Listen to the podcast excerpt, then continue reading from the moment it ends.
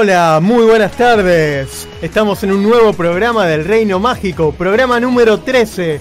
¿Cómo andan? Bien, bien. ¿Qué tal? ¿Todo bien, ustedes? Bien, acá con muchas ganas de armar y de contarles un montón de cosas, porque este programa se viene con muchas novedades, Sí, sí, muchas sí. noticias. Sí, sí, venimos de un fin de semana muy cargado de noticias. Acaba de pasar la Comic Con, así que gente, venimos con eso, ¿sí? Contarles que estamos por Radio 2, Facebook, Twitter e Instagram, arroba somos Radio 2. Y ahora si entras al Facebook de la radio, podés vernos en vivo, así que pueden saludar a las cámaras. También en YouTube estamos. Y miren, hoy tenemos a Sebastián que nos acompaña. Sí, se vino debajo del mar. Exacto. Mientras comemos Lemon Drops de esta película de Pixar intensamente. Sí. Así que está Ariel también, el cuadernito de Ariel. Así que tal vez hoy hablemos de la sirenita. Tal vez. Puede tal ser. vez. Así que va a ser una sorpresa. Bueno, vamos a arrancar entonces el programa con las efemérides, como hacemos siempre. Así que vamos a situarnos en la línea de tiempo. Vamos a viajar a 1994. Un 22 de julio en Sunset Boulevard, en lo que aquel momento era Disney World Disney MGM Studios, se inauguraba la atracción de Twilight Zone Tower of Terror. Esta, esta atracción del ascensor. Sí. ¿Saben en qué está inspirada? No. No. En la conocida serie La Dimensión Desconocida de Twilight Zone, creada por Rod Serling, que contó con 156 episodios desde el año 1959 hasta el año 1964. Una serie bastante importante. Sí, sí, Sí, sí. es- hace poco hicieron una, una- un revival de esa serie. Está, los capítulos, los episodios están dirigidos por el mismo director, no, no me sale el nombre, pero es quien hizo Us hace poco también, eh, que es una película de terror de las últimas que salieron, Sí, para sí, mí es lo mejor. Es un gran director, el de Huye, que fue nominado Eh, al Oscar. exactamente. Sí, sí, hace buenísima. Aprovechamos para recomendarla Sí. a- para los amantes del thriller. El interior de, de esta atracción está adaptada por elementos de la serie de televisión. Y la característica principal es que no es una caída libre como se piensa, sino que está basado en un eh, hyperdrop o ejector que provoca aceleraciones verticales superiores a la aceleración de la gravedad. Sí, ¿Qué claro. significa esto? Lo que genera esto es que vieron que cuando baja eh, genera que uno se despegue de su asiento porque la caída, o sea, va en contra de lo que vendría a ser la gravedad. En un momento sube a, tal punto y cuando empieza a bajar no terminaste de subir, o sea, vos no sentiste todavía no terminaste de sentir la subida que ya está bajando. Entonces, en ese momento que te tira el tirón, te pega el tirón, es cuando quedas elevado, o sea, si no te agarraste de tu asiento y no está bien abrochado, No la, no la- no la contás. Exactamente, te estampás contra el techo. Saben, Eh, yo siempre quise ir a esta atracción, pero de las tres veces que fui, llego hasta la puerta y me vuelvo. ¿En serio? ¿No Sí. te animaste? No, no me animo A mí me nunca. encanta. Totalmente. Subí y la pasé muy mal. Ve, me decís así, menos no, es espectacular. Sí, a mí me La encanta. pasé muy mal. No, sí, la última vez que me subí, Meli se quedaba afuera esperando a que yo Sí. suba. Por suerte tenía Fast Pass, así que no me tuvo que esperar tanto, pero sí, sí. sí. Es Claro. que literalmente sentís el cambio de gravedad en la cabeza. Uh, Sí, sí, sí. mira, y cuentan que Intenso. mm, siempre es diferente las veces que te subas. Las caídas. Claro, las caídas, la cantidad de caídas son, dif- son diferentes, Sí. ¿no? o sea, es aleatorio.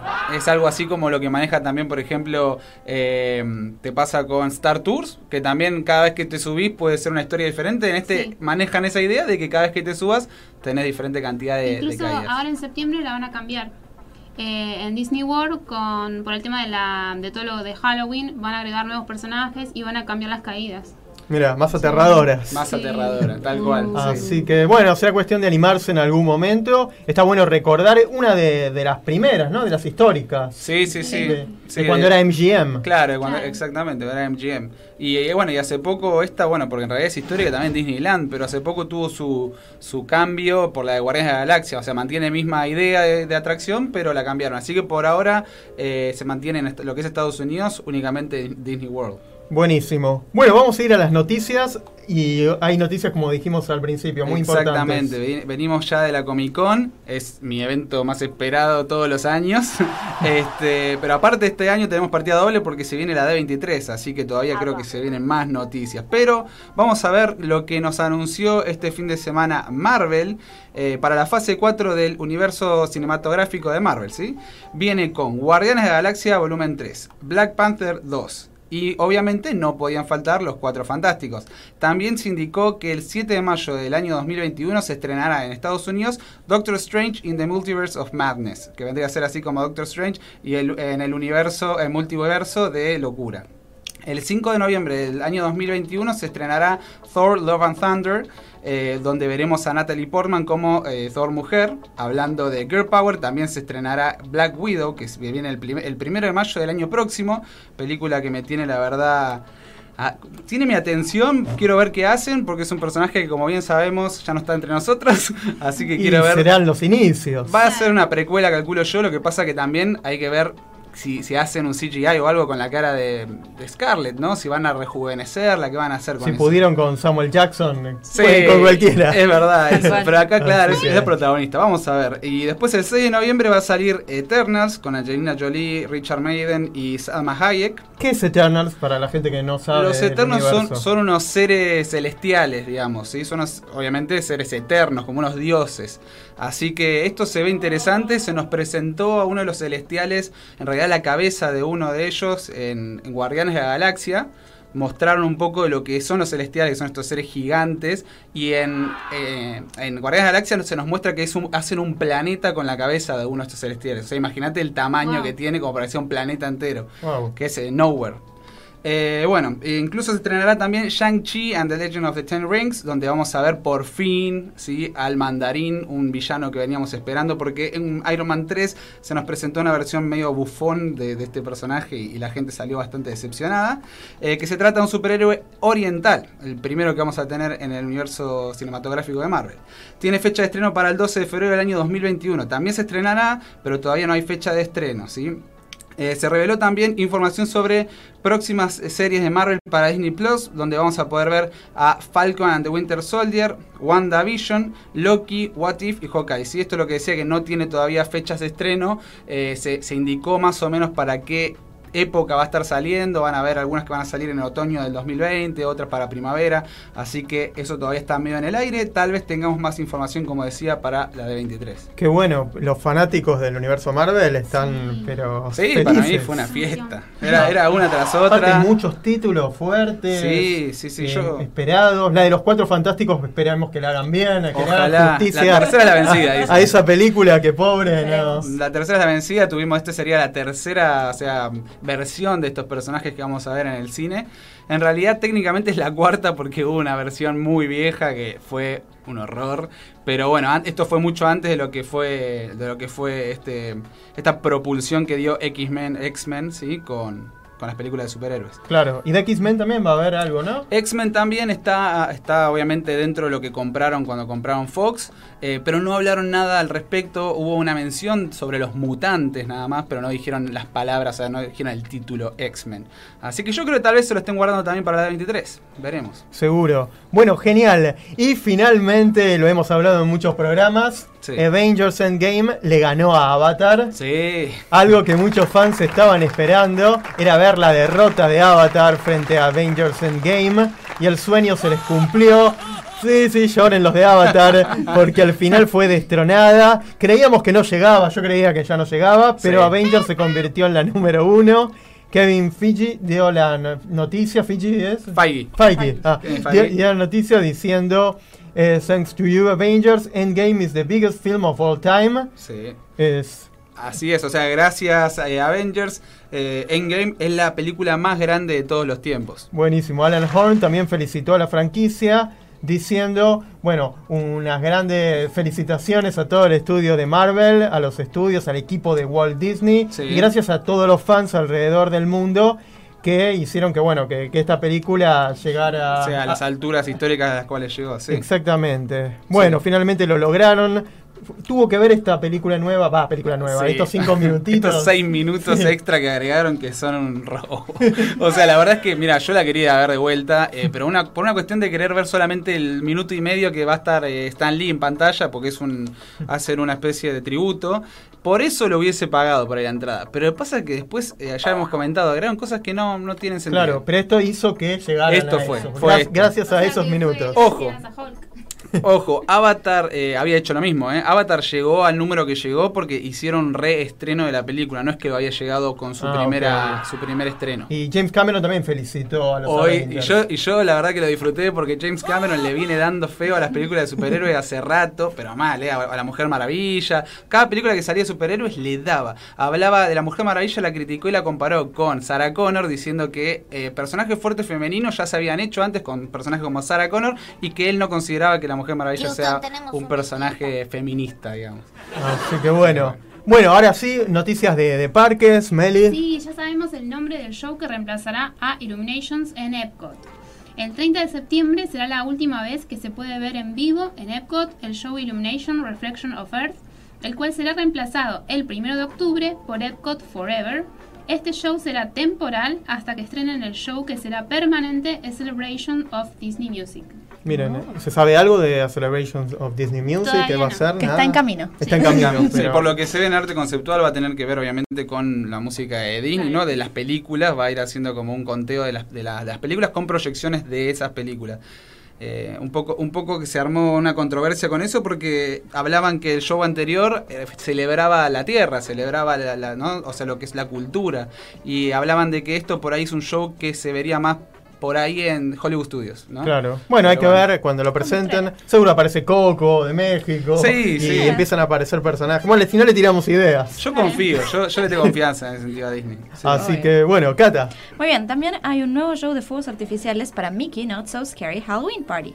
Disney anunció que este año estrenará un nuevo espectáculo nocturno durante la fiesta de Halloween en Magic Kingdom. Se llamará Disney Not So Spooky Spectacular y será dirigido por nuestro anfitrión Jack Skellington. Buenísimo. Siempre ese personaje es muy querido y muy esperado en Halloween, sobre Sí, todo. hay filas de horas para verlo en Halloween. Ah, horas. O sea, sí, es tremenda. Está con Sally, generalmente. Con Sally, exactamente. Sí, nosotros pudimos conocerlo en Navidad también, que está, está vestido de Papá Noel, ¿viste? De Ah, tiene Santa lógica. Claus, como le dicen, sí. Bueno, por otra parte, de, mm, o sea, como parte de la difusión de la película Descendientes 3, Disney anunció un nuevo show en los parques de Florida y California. Llegará en noches selectas a partir del 16 de agosto a Co- Cosmic Ray Starlight Café en Magic Kingdom, el show Disney Descendants, donde los fanáticos de Descendientes podrán bailar rock junto a proyecciones de sus actores favoritos. Incluso también lo encontraremos en Disney California Adventure en Backlot Area en Hollywoodland para la fiesta Oogie Boogie Bash.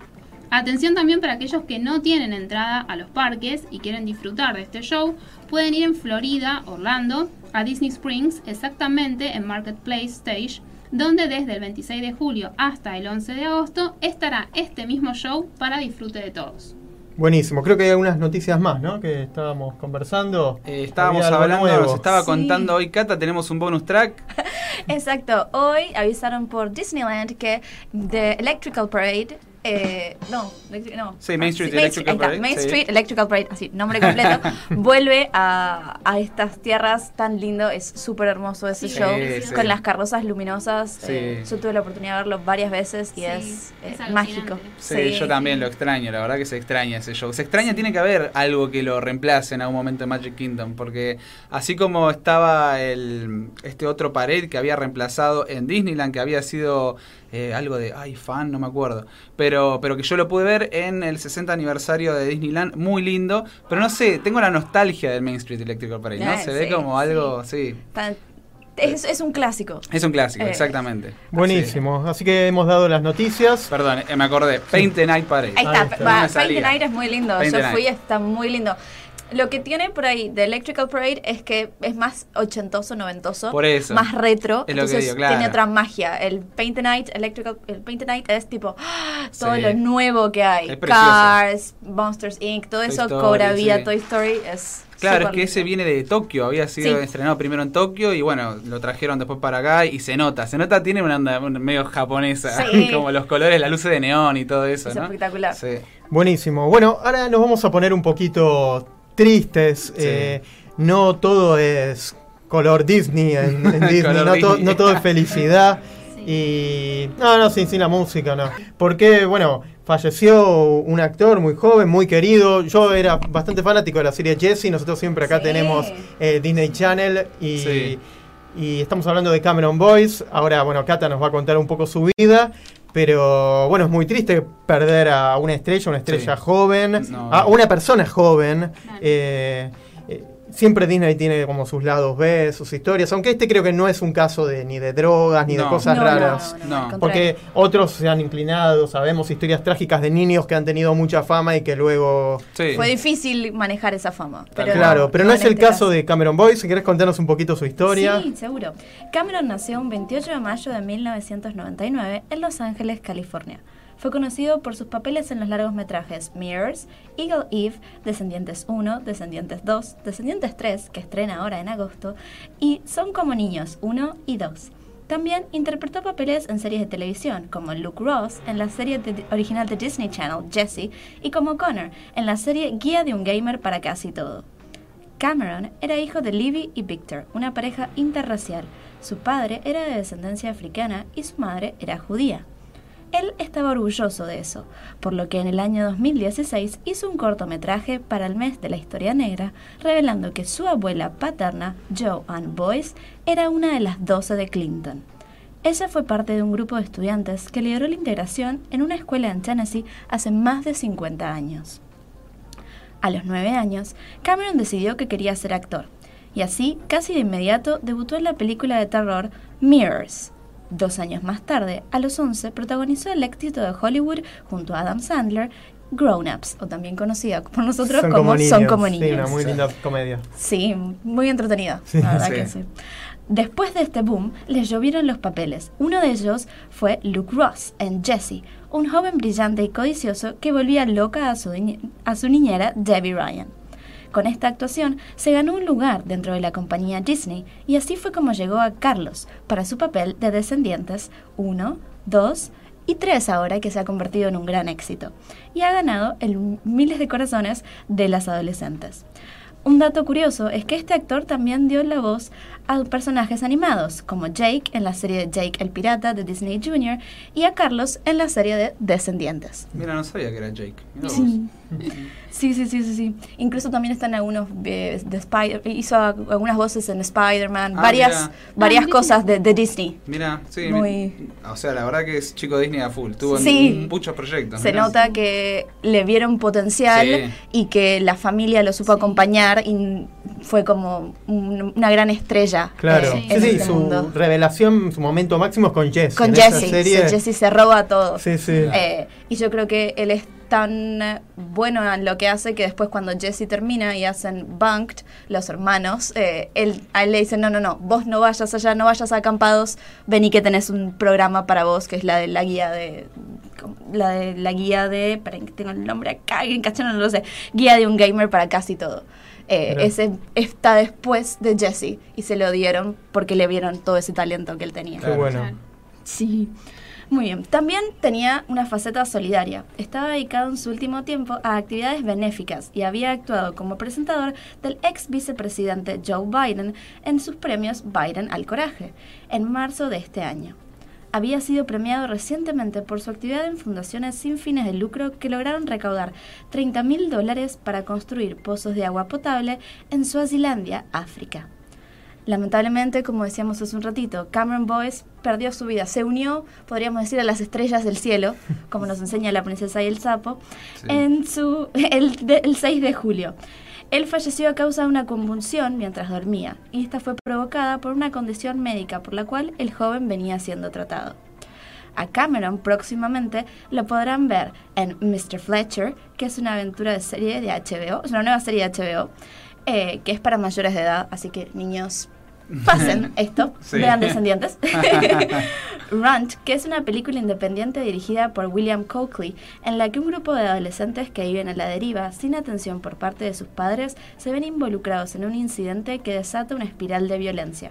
Boyce interpreta a uno de estos niños o chicos Sí. adolescentes. Esta también parece para grandes. Sí, Así que sí, sí, sí, sí, tampoco. sí. Sí. Paradise City es una serie de producción independiente también que tiene seis episodios y es una historia derivada de la película American Satan, American Satan de Ash Avildsen que contaba con la aventura de una banda de rock creo que también vendría a ser de adultos. También. sí. Estaba como, yo creo que estos proyectos nuevos, por ahí es lo que él estaba buscando para despegar un poco de Disney. Claro. Eh, Sí. Así que bueno, veremos creo que una última faceta, Faceta, sí, que nos dejó. Y por, en- y por último, llega en agosto a las pantallas de Disney Channel eh, Descendientes 3, en donde interpreta a Carlos, el hijo de Cruella de Vil. Claro, había leído que habían pospuesto un poco el estreno. No sé si será ahora en agosto, o, pero leí que Ah, Disney puede ser. había Puede pospuesto Sí. por todo lo que había pasado y la conmoción. Eh, Lo leí el otro día, no recuerdo dónde, así que no sé si había una fecha, si realmente va a ser la fecha que dijeron o si se corre. El- el Después lo podemos averiguar. igual. Sí, obvio. El Sí. otro día cuando pusieron la nueva canción, que era un mashup entre Rotten to the Core y Sí. la nueva It's Good to Be Bad, no dijeron nada de la fecha. Di- seguían diciendo agosto, como que el Claro. 2 de agosto. Yo pero recuerdo, yo creo leí. que sí, porque con- Kenny Ortega estuvo publicando muchas fotos de Cameron y haciendo muchos recuerdos a él. Así que es probable que tengamos más novedades hacia Claro. avanzado. Pues sería algo muy lindo hacerle Claro. un tributo. Sí, tributo, sí. sí. Sería bueno, muy hermoso. vamos a meternos entonces en esta saga de descendientes.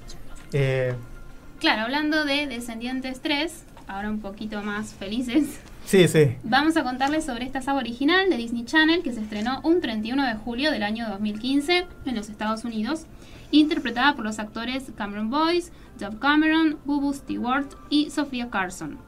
Esta película está inspirada en la vida de los hijos adolescentes de los villanos y héroes más conocidos de Disney. Muy bien, antes de entrar entonces vamos a meternos, vamos a escuchar el primer corte que fue de esta película, Rotten to, the, Core, que está buenísimo, es bien arriba Genial. y con esto arrancamos este tributo a la saga Descendientes.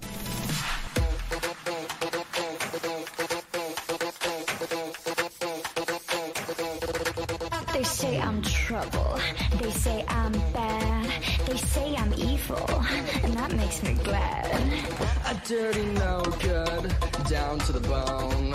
Your worst nightmare can't take me home. So I got some mischief in my blood. Can you blame me? I never got no love. They think I'm callous, a low-life hood. I feel so useless. Misunderstood. Mirror, mirror on the wall. Who's the baddest of them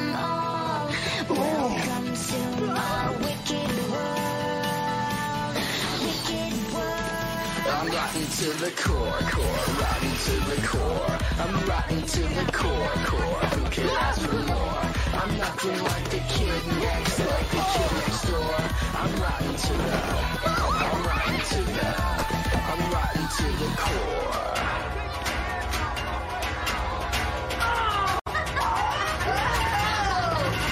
A schemer. Call me a freak. How can you say that? I'm. What, me a traitor? Ain't got your back? Are we not friends? What's up with that? So I'm a misfit. So I'm a flirt. I broke your heart. Ah. I made you hurt. The past is past. Forgive, forget. The truth is, you ain't seen nothing yet.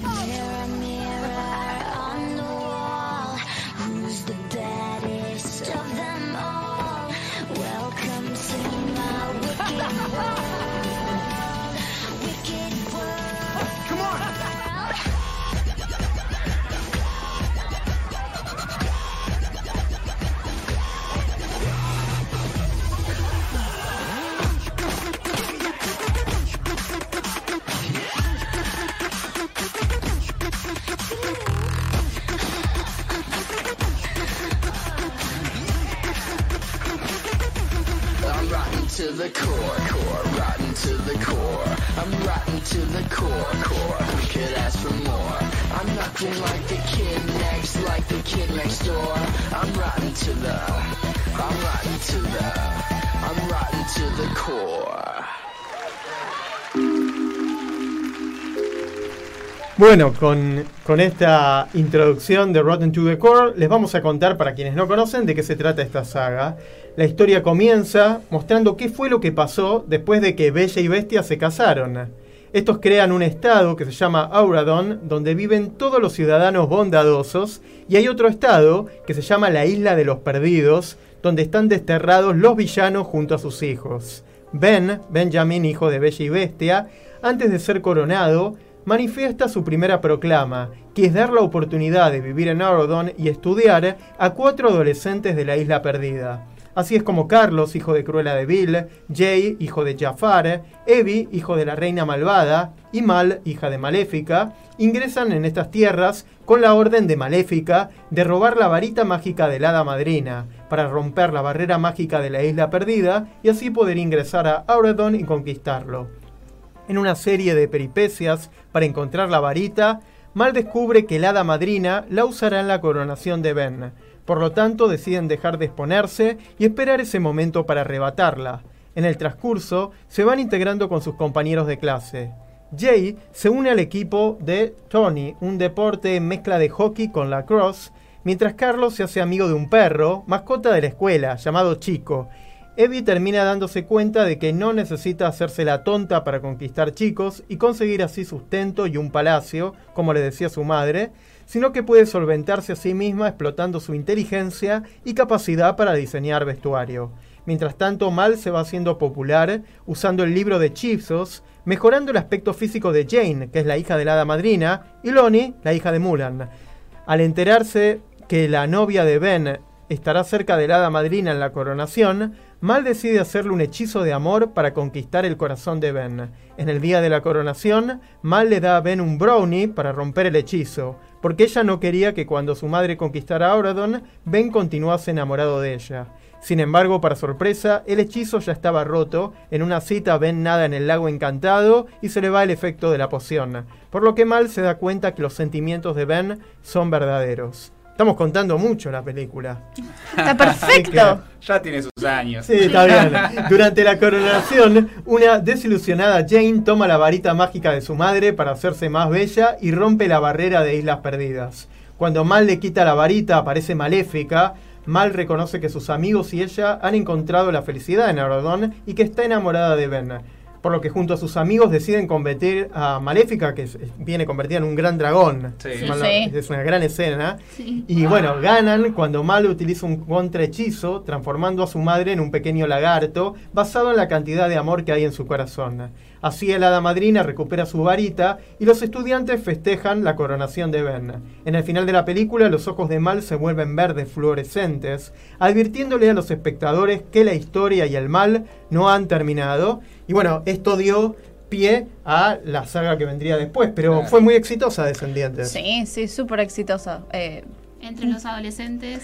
entre los, no sé si entre los adolescentes como High School Musical, pero sí entre los niños, segundo, Claro. tercer, cuarto, quinto, sexto grado, ay, maestra acá, eh, se la saben todas, la saben cantar, te la piden, eh, es algo que está impregnado en ellos, entonces es como que sí. Es, Es, es un producto también de Kenny Ortega, que Sí, fue el un- precursor de High School High School Musical. Musical. Se nota en los bailes. Claro, es un Claro. gran coreógrafo y, y bueno, tiene su, su sello. Casi todas las películas de Disney Channel musical está detrás Kenny Ortega. Sí. Eh, antes de entrar entonces en Descendientes 2, que Jimmy nos va a contar la trama, vamos a escuchar Way to be Wicked.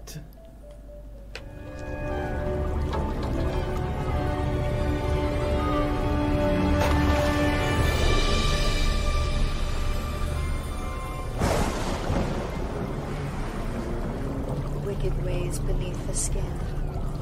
All who taste it now join in.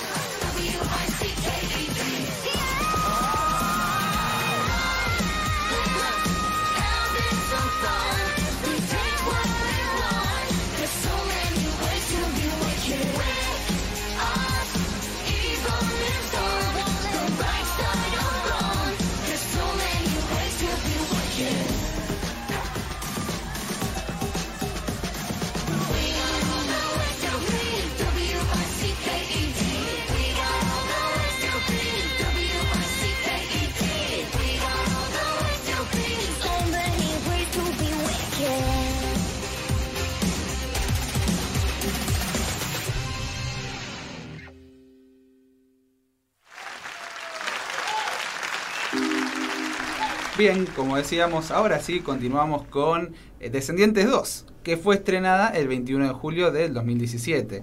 La trama se desarrolla nuevamente en Eurodon eh, y en la Isla Perdida. Nos muestran cómo es la vida de Mal después de seis meses de haberse convertido en ciudadana de Auradon. Se la ve con su cabellera rubia y un estilo de princesa Disney, que no concuerda con su esencia y se la nota incómoda. Habla con Carlos, Jay y Evie sobre que extraña ser como era antes, pero sus amigos le dicen que ellos están contentos con sus nuevas vidas y que no, desean volver a la isla de los perdidos.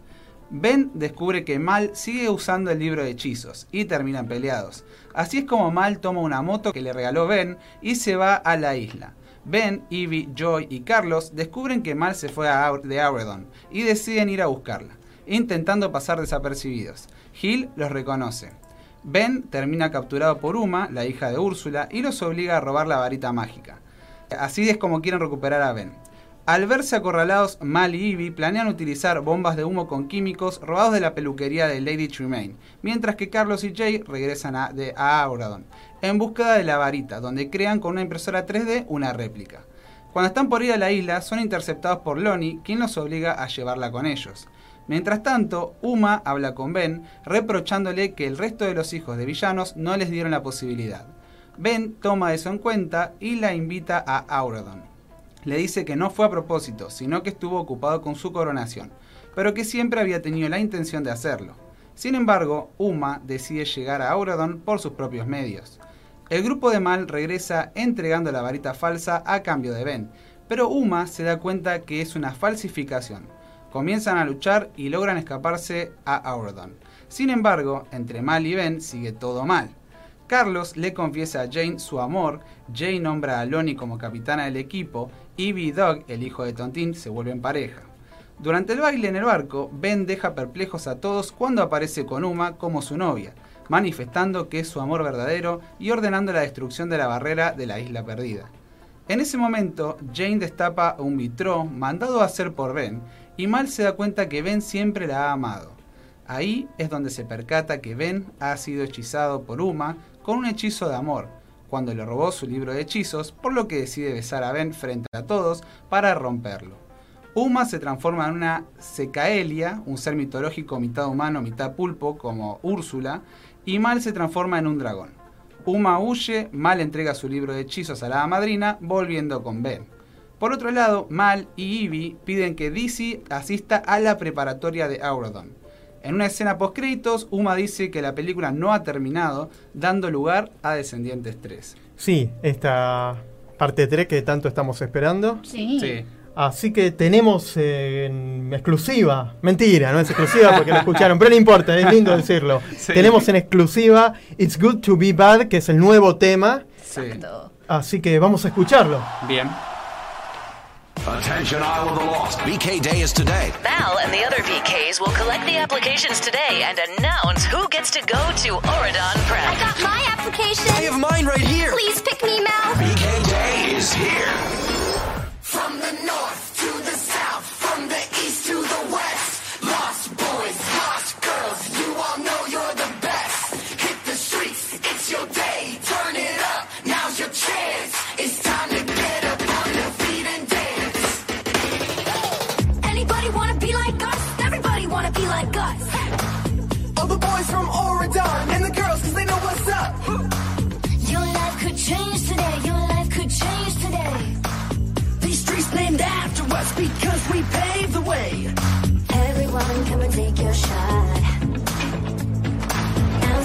show what you got.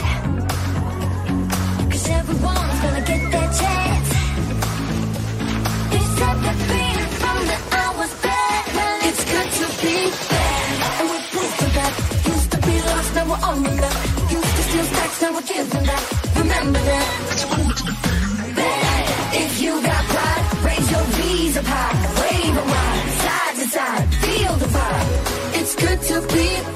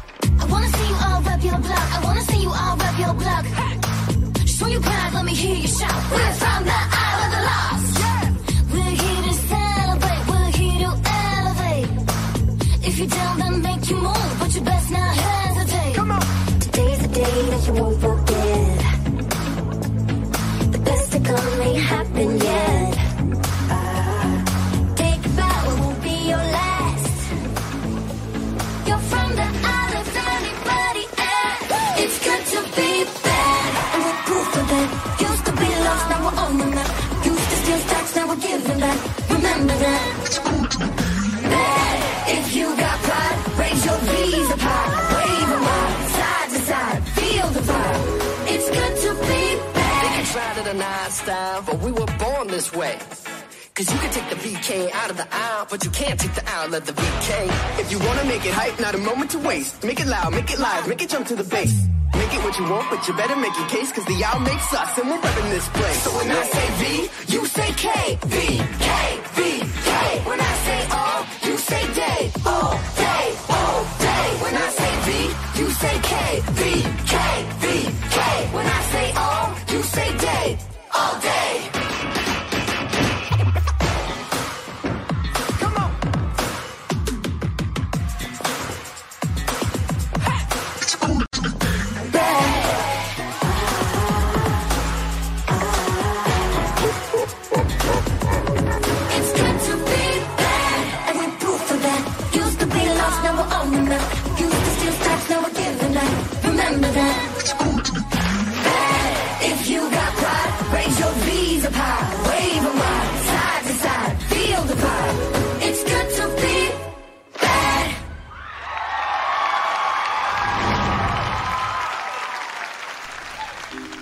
Bueno, mucha expectativa entonces para los que son fanáticos de Descendientes.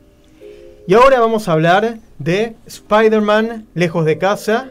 Tírame el track que, que sí, así nos vamos metiendo en, En la historia. en Nueva situación. York. Sí, en un- Finalmente, bueno, se estrenó el 2 de julio Spider-Man Far From Home en Estados Unidos, mientras que en Argentina se estrenó el 4 de julio.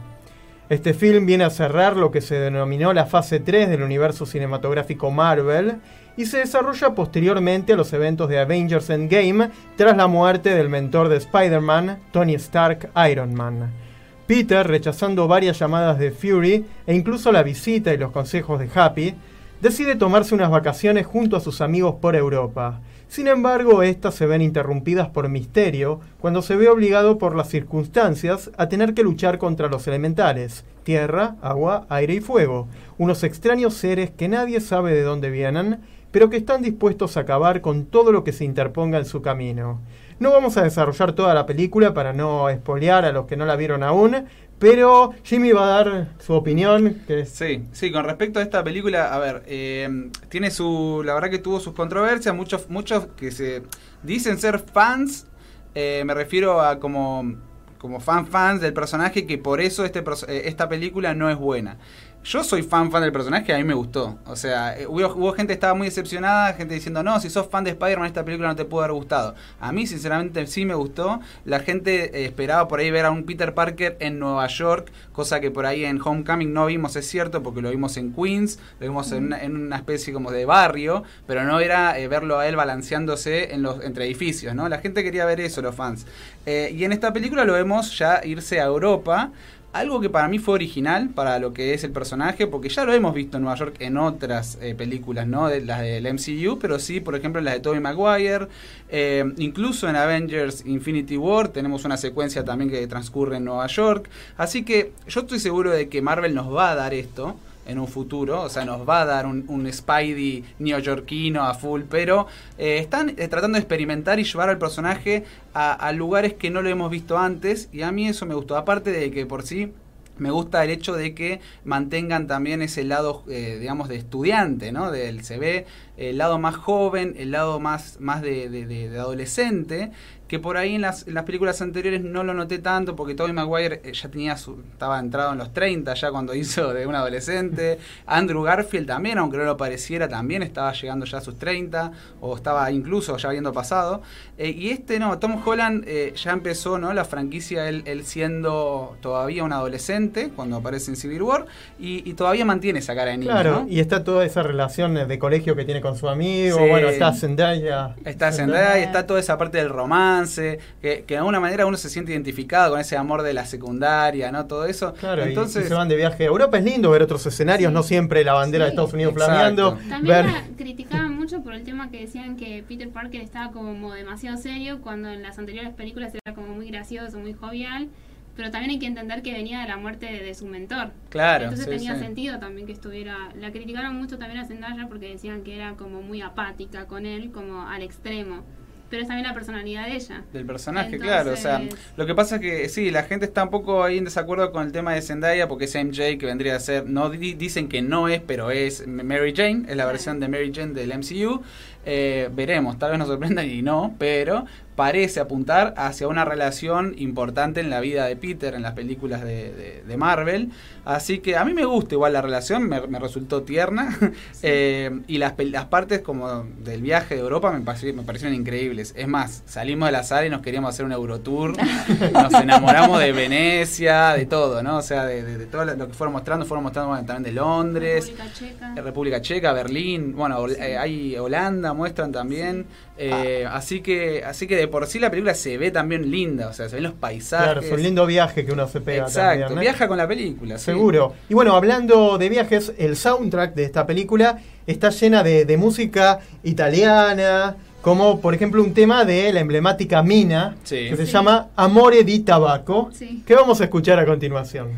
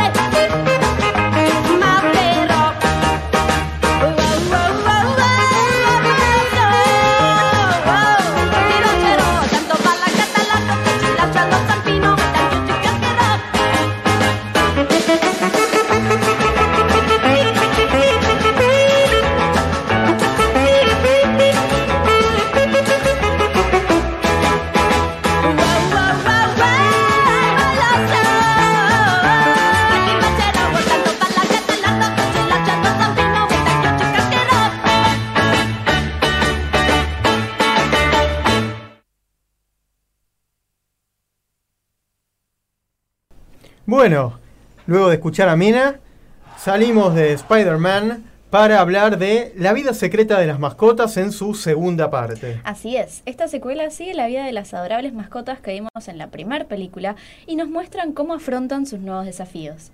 Todo empieza cuando la dueña de Max y Duke se enamora y se casa y luego tiene un hijo, Liam.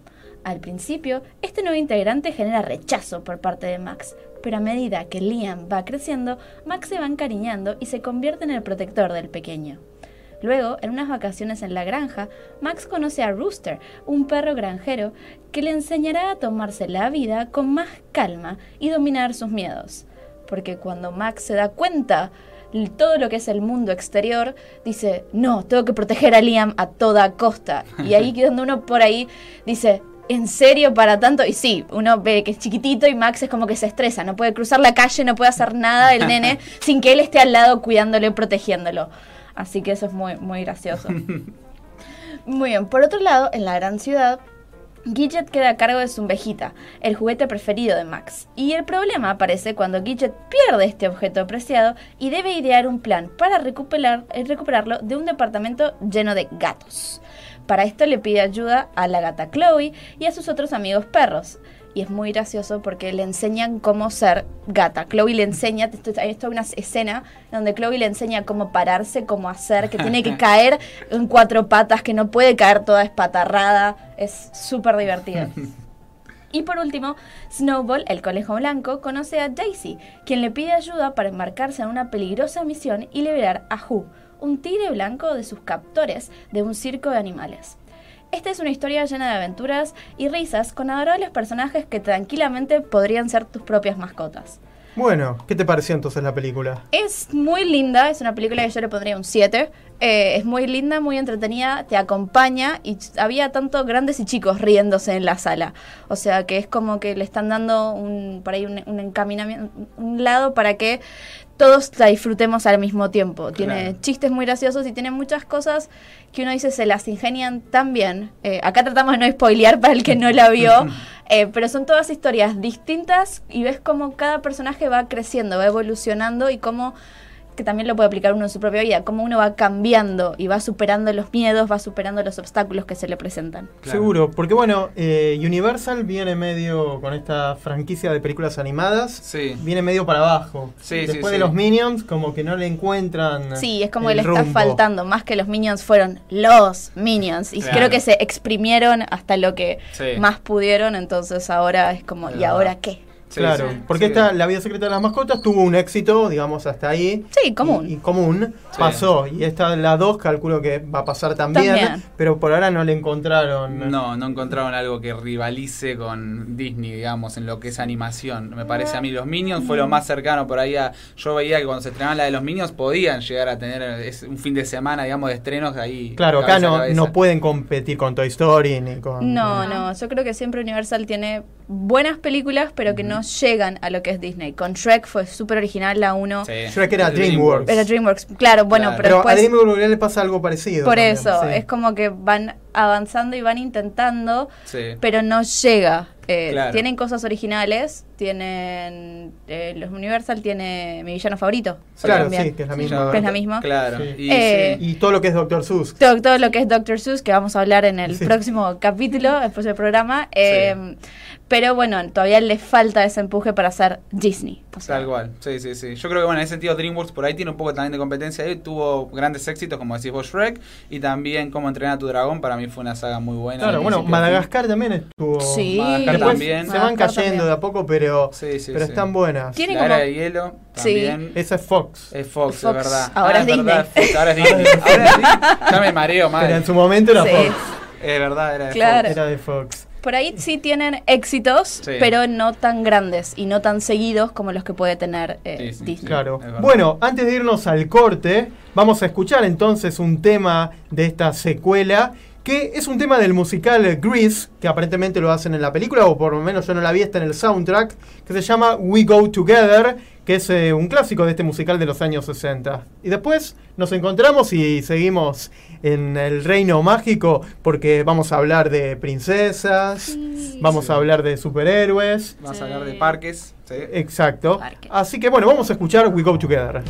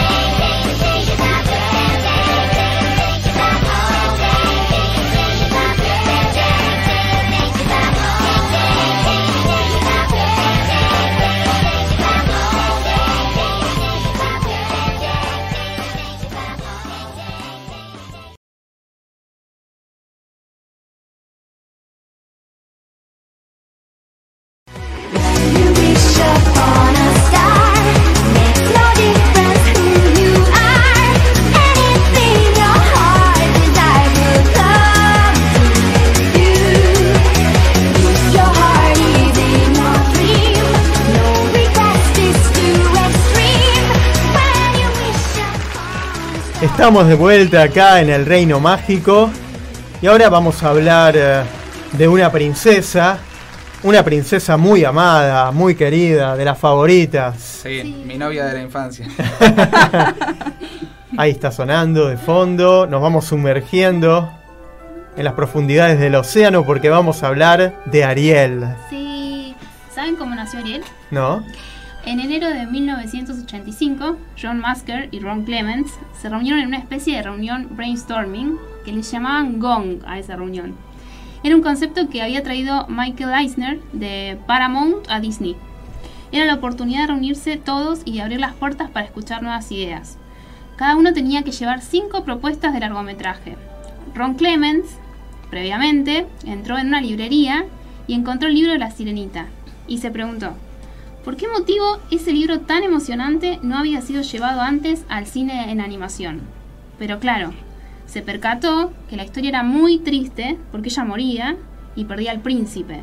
Sin embargo, enseguida se le ocurrió como darle un final feliz y escribió una versión de dos páginas que fue lo que presentó en esta reunión.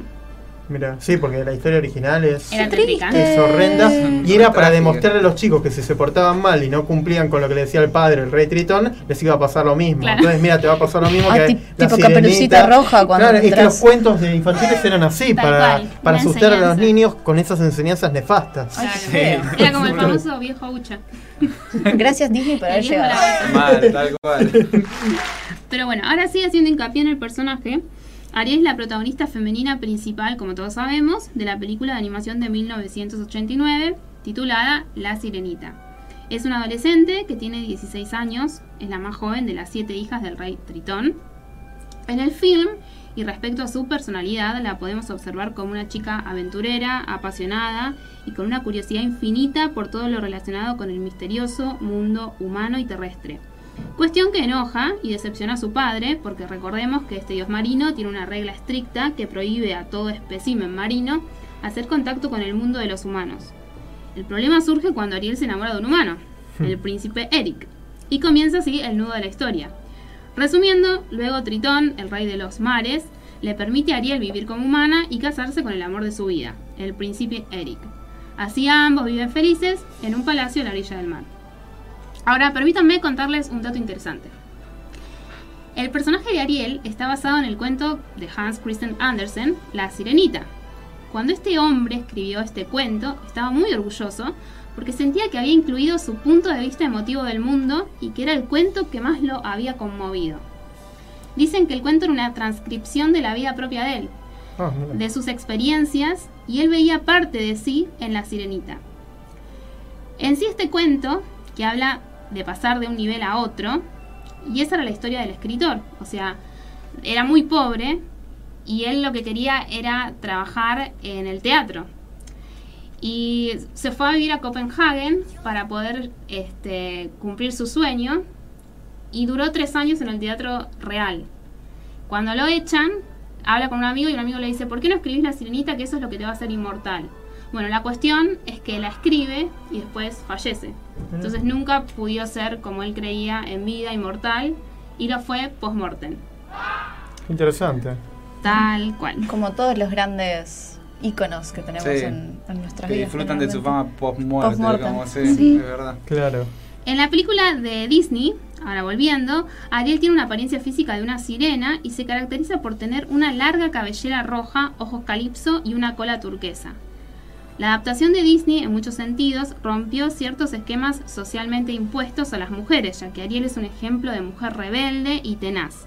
Es también la primera y única princesa, hasta ahora, en convertirse oficialmente en madre. Les voy a contar un par de datos curiosos, además del que les conté.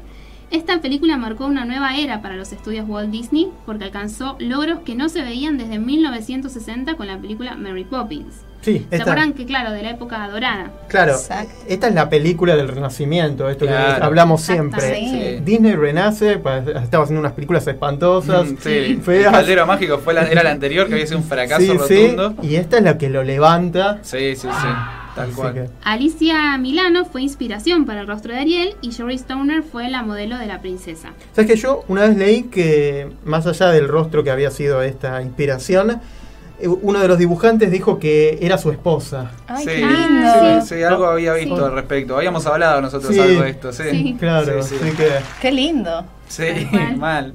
otro dato. Otro dato es que los fondos de Bernardo y Bianca fueron reutilizados en esta película para la escena musical de Bésala, canción nominada a los premios de la Academia junto a Bajo del Mar, la cual fue ganadora de la estatuilla. Esto también lo habíamos hablado cuando Hablamos de Alan Menken Howard Ashman y Alan Ashman, Menken, que fueron también los grandes creadores que, que ayudaron a Disney a convertirse en lo que hoy estamos hablando. Sí, tal cual. También otro dato curioso Sí. es que cuando empezaron a preguntarse, o sea, cuando llevaron la, la propuesta de hacer la sirenita eh, a esta reunión brainstorming, le preguntaron por qué no habían hecho, porque bueno, al ser tan interesante este cuento, por qué no se había hecho anteriormente.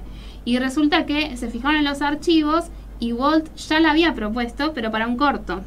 Y tomaron parte de, no sé si recuerdan la escena esa de, de la tormenta, Sí. eh, donde, bueno, obviamente Eric naufraga y todo, toda la historia.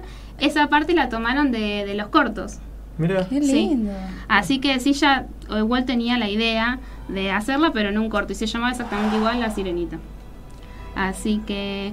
Y bueno, eh, después luego- vinieron las secuelas estas que siempre hacen, que siempre discutimos si Sí, eran sí. necesarias o son no. Tal cual. Era necesario La Sirenita 2, Regreso al Mar, y la precuela La Sirenita 3. Y... Yo creo que la Sirenita 2 te muestra cómo creció Ariel. Sí. Y que ella luchaba por salir al mundo real, hacia el mundo de los humanos, y que su hija es lo opuesto, que a veces pasa con las madres. Que Melody era la hija. Melody, Sí. exacto.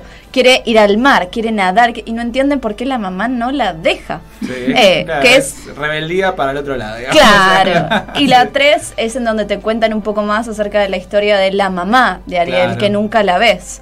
Que una teoría, dice, de los fans de Disney, es que es el barco del Capitán Hook, de Capitán Garfield. Mira, Ah. esa me encantan esas teorías. sí, hay teorías espectaculares. Un día hay que hacer un programa de las De teorías. teorías porque es fascinante. Sí, incluso hay una teoría que salió hace poco con el tema de los padres de Eric que mostraban que eran Aurora y Felipe. Hay un cuadro en, en el comedor donde están Ariel y, y Eric que es un cuadro de, de Ariel y, digo de Aurora y de Felipe.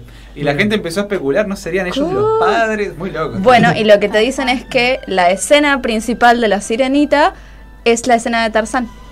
También. Donde el barco choca, es la Sí. escena que da comienzo a Tarzán Qué y loco. que ahí van los papás de Ana y Elsa. Claro. También. O sea, tenemos todas teorías para... Ya las vamos a Vas a hacer un explotar. programa de co- de Sí, sí, teorías. porque son Teorías alucinantes. Sí. En la secuela de La Sirenita, que tenía canciones lindas, se incluyó una canción de los Beatles. Cool. sí, sí, sí. Que canta Sebastián y se llama Octopus Garden.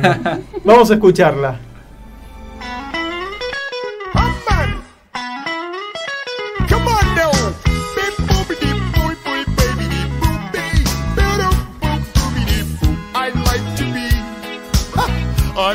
The sea in an octopus's garden in the shade.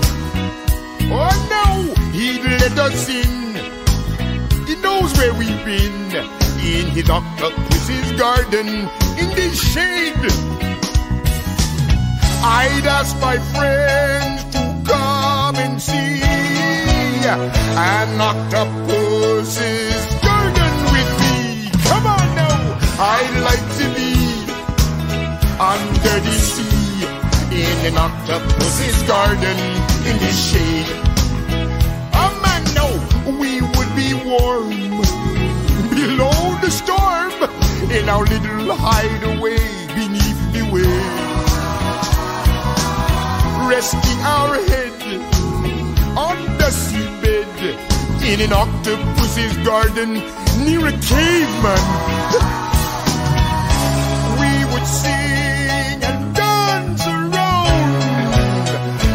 because we know that we can be found. Man, I'd like to be under the sea in octopus's garden in the shade. Lay down and play with the bow.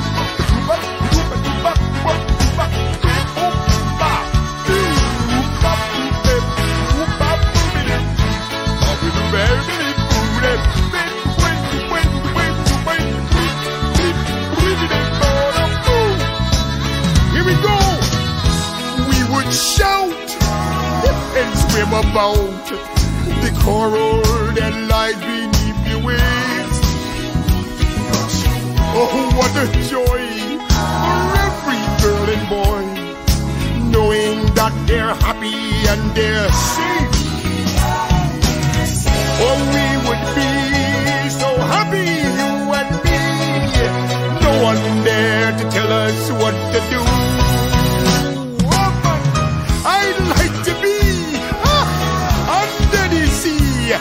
In an octopus's garden with you and you and you and you in an octopus's garden with you. In an octopus's garden with you.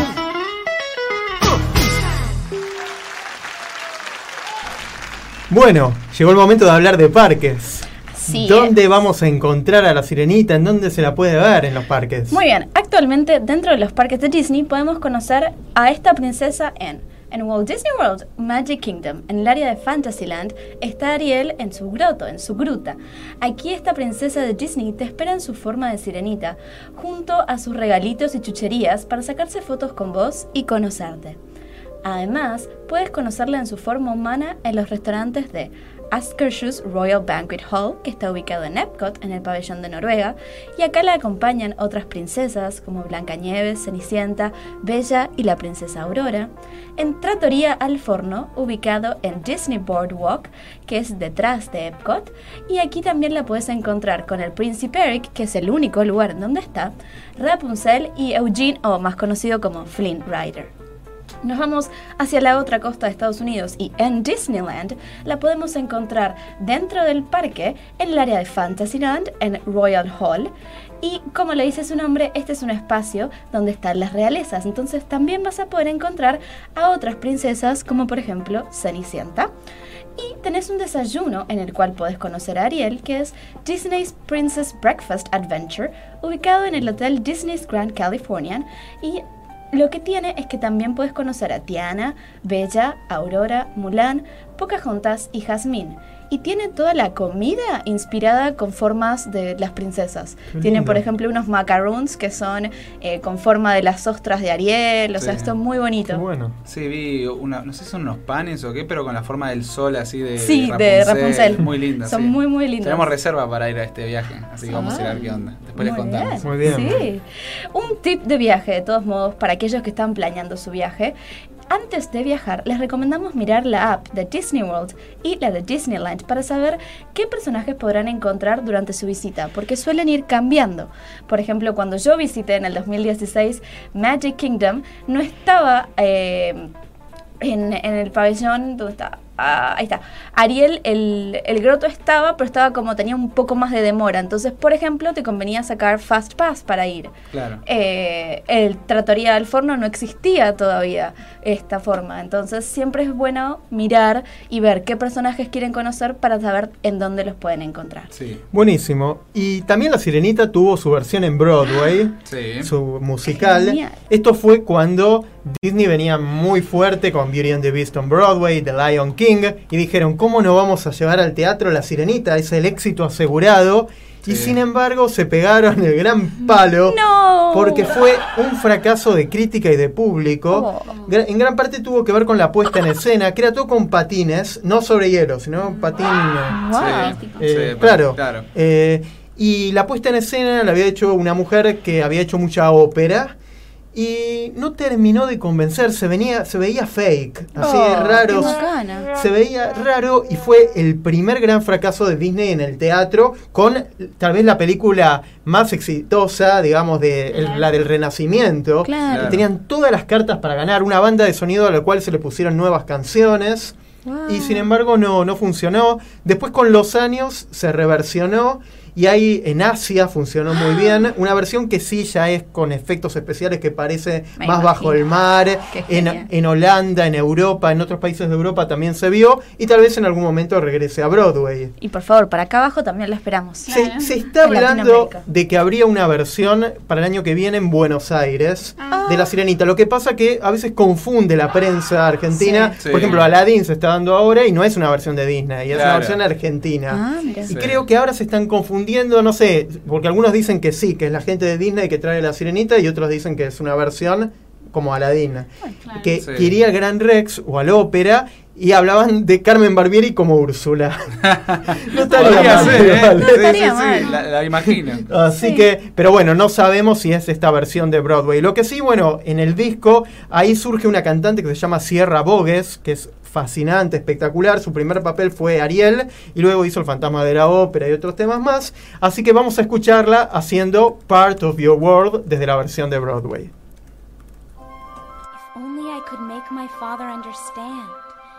I just don't see how a world that makes such wonderful things could be so bad. Look at this stuff. Isn't it neat? Wouldn't you think my collection's complete? Wouldn't you think I'm the girl, the girl who has everything? Look at this trove, treasures untold. How many wonders can one cavern hold? Looking around here, you'd think, sure, she's got everything. I've got gadgets and gizmos aplenty. I've got who's its and what's its galore. You want thingamabobs? I've got 20. But who cares? No big deal. I want more.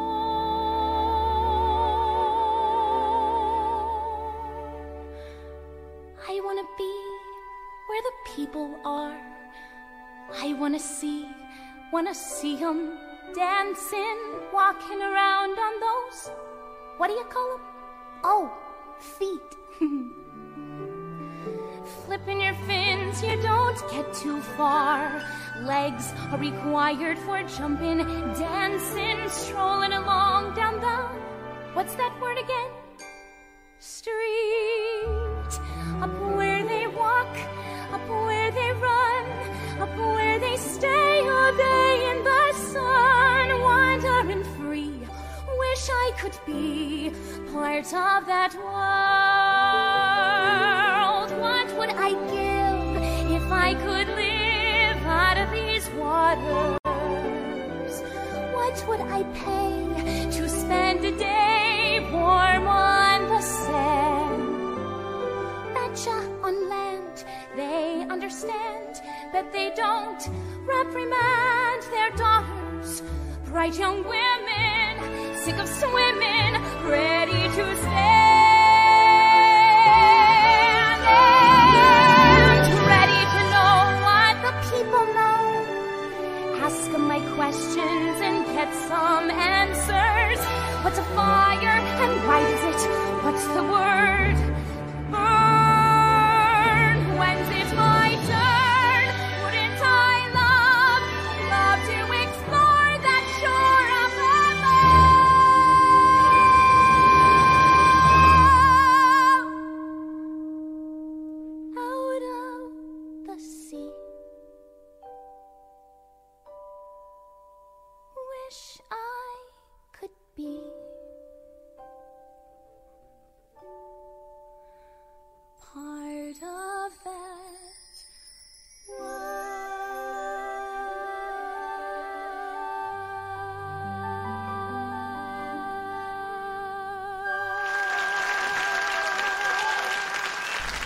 Y así como hubieron shows en Broadway y en el resto del mundo, en los parques también tenemos shows dedicados. Sí. En Disney Hollywood Studios tenemos el Voyage of the Little Mermaid. Este es un show en donde revivirán los momentos musicales del clásico de Disney, un espectáculo que combina coloridos títeres, animatrones, artistas en vivo, maravillosos efectos especiales y encantadores clips de cine para traer al mundo real esta mágica historia. Todos lo hemos visto. Ay, por favor, es hermoso. No, Sí, me no me encanta. voy sin irlo. eh, Sí, sin irlo a ver. Sí, No es- o sea, es súper cortito, pero pasa, o sea, es hermoso. Es Sí, una un show ya viejo, pero... Sí, Es sí, un sí, clásico. Pero es un clásico, Sí, sí. tal cual. Cuando las luces se apagan y ves como Sebastián con los colores fluo aparece y empieza a cantar Under the Sea, Sí. es, Sí. es icónico cuando caen las burbujas. Están, todo sí, es- está muy bien logrado, muy lindo. Hay otro, bueno, en Magic Kingdom, en el área de Fantasyland, eh, Under the Sea, Journey of the Little Mermaid. Sí. En esta atracción te subís a bordo de una almeja móvil para entrar al mundo de Ariel y sumergirte en una aventura musical. Los efectos especiales inmersivos, los increíbles animatronics y las clásicas melodías de la película hacen la combinación perfecta para revivir esta icónica historia. Durante el paseo visitarás la gruta de Ariel, que está llena de regalitos y chucherías. Vamos a ver a Sebastián el cangrejo, que dirige el canto y el baile de cada pez del mar. Merodearás junto a una guarida repleta de anguilas y luego aclamarás al príncipe Eric mientras intenta besar a la chica. Hay un dato curioso que en esta atracción los personajes de la película cobran vida en animatronics. Así que vamos a ver a Ariel, Flounder, Sebastián, Escudo del Rey, King, Tritón, a Úrsula. La villana Úrsula es imponente, la bruja marina eh, tiene 7,5 pies, 22.086 metros de alto y 12 pies, 3,6 metros de ancho. Sí, es genial, Úrsula. Es la- es- esa parte Eh, es real. Esta es la que siempre Jimmy dice que lo usa para descansar. Sí. Sí. está buena para. va muy despacito. Porque va despacito, está li- o sea, cuando hace calor tenés el aire acondicionado. Eh, no, es relajante, a mí me gustan. Esas atracciones así, a mí, para mí están buenas para descansar un poco. Seguro. Bueno, y en Disneyland, en eh, Disney California Adventure, es el hogar original de la atracción que recién mencionamos. Ah, nació acá en... Sí, nació en Disneyland y después la llevaron a Disney World cuando crearon y expandieron Fantasyland. Buenísimo. Y también, bueno, tiene su tierra dedicada en el hotel eh, Art of Animation. Art of Animation, Ahí exacto. está Ariel Gigante, Ariel Úrsula. Gigante, Úrsula, Tritón, y Sebastián. Las habitaciones tematizadas. Todo Sí. es espectacular. Así que, bueno, Es genial. eh, ¿había una interacción? Sí, así que hicimos una encuesta en la cual les preguntamos qué atracción les gusta más. Tan si la de Magic Kingdom y Disneyland o si la de Hollywood Studios. Y por muy poquito, por 57% a 43%, ganó la de Magic Kingdom. Así que la verdad que muchas gracias a todos los que participaron. Es yo voto por el otro lado. claro, lo que pasa es que encima son, uno es un show y otro es más es un ride. es un como- ride, claro. Sí, sí. Eh, pero así que Sí. está bastante parejo. La verdad que no Sí, sé qué cuál tenemos- prefieren ustedes. Eh, Magic Kingdom. La de Magic Kingdom, el ride. Sí. Y. Qué difícil, ¿eh? Ah. Qué difícil. Como digo, son dos cosas diferentes. Pero- es un show que me encanta y es un ride que me gusta, o sea, pero. Sí, creo que me quedo con el show por una cuestión de nostalgia, de que es algo como un clásico. Tal Pero cual. el ride, el ride me parece que es algo increíble a nivel técnico, ¿no? Sí, eso es Sí, uno va mirando los muñequitos. Y decís, wow, cómo se La- mueven. Las caras, los gestos. Sí, o sea, como de repetir, hemos repetido más el ride, me parece, nosotros Sí. que el show, ¿no? Pero porque como vuelvo a repetir, el ride es, es, es un Pero la última vez buen que momento para el show descansar. no estuvo muy bueno. ¿La última vez? Sí. ¿Qué había pasado? Ah, porque estaba muy bajo el volumen. Y, a- y sí, Y, a- y Ariel pobre. como La- sedada. nos tocó un Ariel que no tenía mucha. No sé qué pasó, porque Oh. generalmente tiene. cansada, digamos. Tiene eh, una actriz que canta y tiene un- una muy buena voz, pero esta que nos tocó pobre estaba tratando de llegar a agudos muy altos y no podía, entonces se tiraba más abajo, ¿viste? Qué raro. Y, a- Oh. y aparte sonaba el volumen súper bajo. Sí. Estábamos con Meli, qué raro, se escucha muy bajito. Un día Pero- también hay que hablar del lado B de Disney de estas Sí, cosas. igual son cosas que pueden pasar. Sí, ya Sí. sé, Sí, pero, pero hay. Hay cositas. Sí. Siempre hay cosas. Para- Hay, un blooper de este, de este Bueno. show donde se la ve a Ariel, hay una, una Sí. parte del final donde se desprende su cola de sirena Sí. y se convierte en humana y se le queda pegada la, la cola de sirena y pobre, la pobre actriz está ahí No, sa- y en tratando la de desprenderse. también una vez se le cayó la cabeza a Úrsula. También, eso Sí. también, fue sí. Que lo tuvieron que noticia. sacar y Eso fue fue una- muy gracioso. Sí, Pero mal. bueno, son cosas que pasan Sí, hasta en los mejores lugares del mundo. Por supuesto. Obvio, obviamente. Así que bueno, vamos a ir cerrando entonces el tema de Sirenita y vamos a escuchar Bajo el Mar, Sí. pero en portugués esta Ah, Apa. vez. Es me un encanta. idioma muy lindo. Ay, me encanta el Así que portugués. desde la versión brasileña, vamos. Aqui é o teu lugar. O mundo dos humanos não é. A vida aqui no mar é muito melhor do que lá em cima. Querer o que não é nosso não dá para ser feliz. Não queiras ir lá pra cima, bem sou eu quem o diz. Olha o mundo em teu redor, aqui no fundo do mar. Tanta coisa e tanta cor, mas quem mais vais tu desejar? Aqui no mar, aqui no mar. É melhor cá, é pior lá, posso jurar. Pra além do mar, a vida é má. Escravatura é o que há. Nós flutuamos o tempo todo aqui no mar.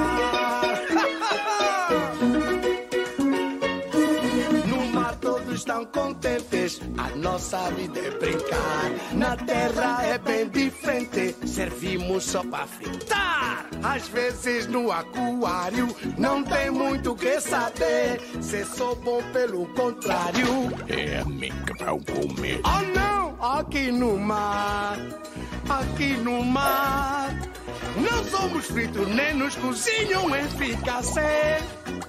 Fazemos parte do seu rol, mandam-nos sempre o anzol. Eu bem vos digo, cá não há perigo aqui no mar. Aqui no mar, aqui no mar. Da boa vida nasce a batida, canto pra ti. Até a raia e o estujão viram tocar uma canção. Tudo a tocar, tudo a dançar aqui no mar. Flauta sem pauta, carpa com arco, baixa com passo. Dão sons fatais, dão ais os metais. A tuba derruba e este é o duque do sol. A raia faz pois então percussão. A truta é biruta, mas canta rock. E mesmo o salmão vai na sua mão. E este aqui sufrou.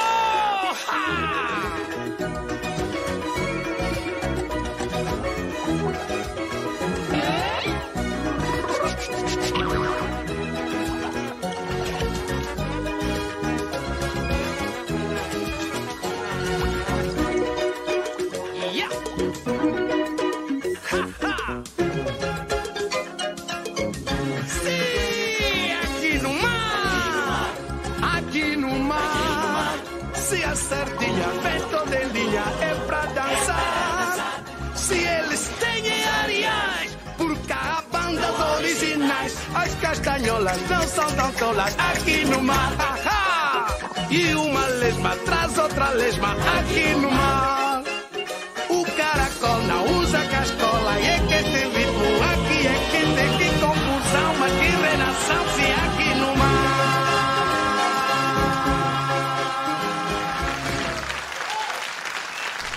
Bueno, seguimos nadando bajo el mar. Y Cata, ¿tenías algo para contarnos? Sí, queríamos invitarlos a quienes tengan fotos con esta princesa, Magic Shots dentro de los parques o incluso aquellos que coleccionen cosas y tengan sobre la sirenita a compartirlas con nosotros. Para esto nos pueden mandar un mensaje directo al Instagram de El Reino Mágico o pueden subirla a las redes sociales usando el hashtag El Reino Mágico y mencionándonos. Así luego vamos a armar un post o historias para compartir toda esta magia de esta gran película Disney juntos. A ver. ¿ustedes qué tienen de la sirenita? Y de la sirenita, bueno, aparte de obviamente las películas todas, acá trajimos a Sebastián, que está acompañándonos en el programa. Eh, tenemos también a esta figura que estaba contándoles a ustedes antes de empezar el programa, es una figura de Jim Shore que, que tiene a Ariel en el medio bailando entre, entre los peces, como de, de la peli- de la parte debajo del mar, y uno le da cuerda y Ariel va girando mientras va sonando una versión como de caja musical de debajo del mar. Es una de mis piezas favoritas de la colección de Disney. Después también tenemos una estatuilla que es el centro de, del crucero de Disney Cruise Disney Wonder. Cada uno de los cruceros tiene una estatuilla en particular en el centro del barco y la del Wonder es Ariel. Es una Ariel toda con el pelo, el pelo curvado hacia arriba. Eh, y Y después tenemos ornamentos. tenemos ornamentos del árbol, es verdad, del arbolito de Navidad tenemos ornamentos de, de la sirenita, dos, uno que está con la estatua del príncipe Eric, que está Ariel con la, la estatua, y otra que es musical, que está Ariel peinándose con Flounders y, y se aprieta un botón y tiene música. Este, ¡Qué genial! Así que Siento- esas son las cosas que tenemos. Lo que sí, hay un, un seguidor y espero que oyente, creo que sí, porque estaba contento que vamos a hacer el programa hoy de, de la sirenita, que es Educin. Ah. Que Educin es un gran fan junto con su novio, son fans de, de la sirenita y tienen una colección increíble de este personaje, así que va a tener que compartir con nosotros. Ya le voy a escribir por privado que nos mande fotos de su colección. un ídolo, ¿eh? Sí, un grande. Buenísimo. Así- ¿Algo más? Perfecto. Yo tengo fotos más que nada. El cuaderno que ven acá y fotos, porque yo visité el Art of Animation y me tomé toda la tarde, eh, después de que volví a un parque, volví antes, eh, para sacarme fotos con cada estatua que Sí, hay, es, cada es impresionante. cosa mágica que hay, es Yo espectacular. saqué, ahí está la del príncipe Erika. ahí, Está la del príncipe- estoy al lado del príncipe Eric, estoy al lado de Sebastián, estoy con las, con el cofre, con todas las cosas. Con el Rey eh, Tritón. con el Rey Tritón, con Úrsula. eh, la verdad es, es increíble. Sí, son increíbles Eh, y yo me acuerdo que de chiquita tenía una, no era una Barbie, era una muñeca de Ariel con todo el pelo pelirrojo, con su cola de sirena y lo usaba en la bañadera. La trajeron específicamente para jugar eh, mientras me bañaban. Eso Qué lo lindo, reacuerdo. Qué lindo. Re Sí, lindo. sí. Es, es como una porrista, Ariel. Ah, sí. cheerleader. Y ahora, y ahora este año está cumpliendo 30 años en noviembre. Eh, cumple los 30 años, pero ya empezó Disney festeja siempre de antemano. Sí, Eh, hicieron el Super Bowl. Les hicieron una, en, en, en- en Los Ángeles hicieron Sí. un espectáculo con Sí, Michelle. Exactamente, sí, estuvieron con ese espectáculo. Ah, cierto, sí, sí. Están sacando merchandising a morir. Y se viene, bueno, Las orejas. Las orejas son Hay increíbles. unas orejas de sirenita que son espectaculares. Después se las compartimos, prometemos, Sí. eh, en el bueno, Reino y Mágico. se viene el live action con mucho lío. Se viene el live action. Porque Controversia. Ariel va a ser negra. Sí, sí, así es. O sea, va a ser eh, afroamericana, Afroamericana. en este caso de descendencia afroamericana. Eh, a ver, estuve viendo, eh, yo la verdad que al principio sí me chocó la, la noticia por una cuestión de que uno está acostumbrado, creció, se, se crió con una, una versión de Ariel, ¿no? Eh, entonces es la Ariel que yo esperaba cuando se anunció el live action de La Sirenita.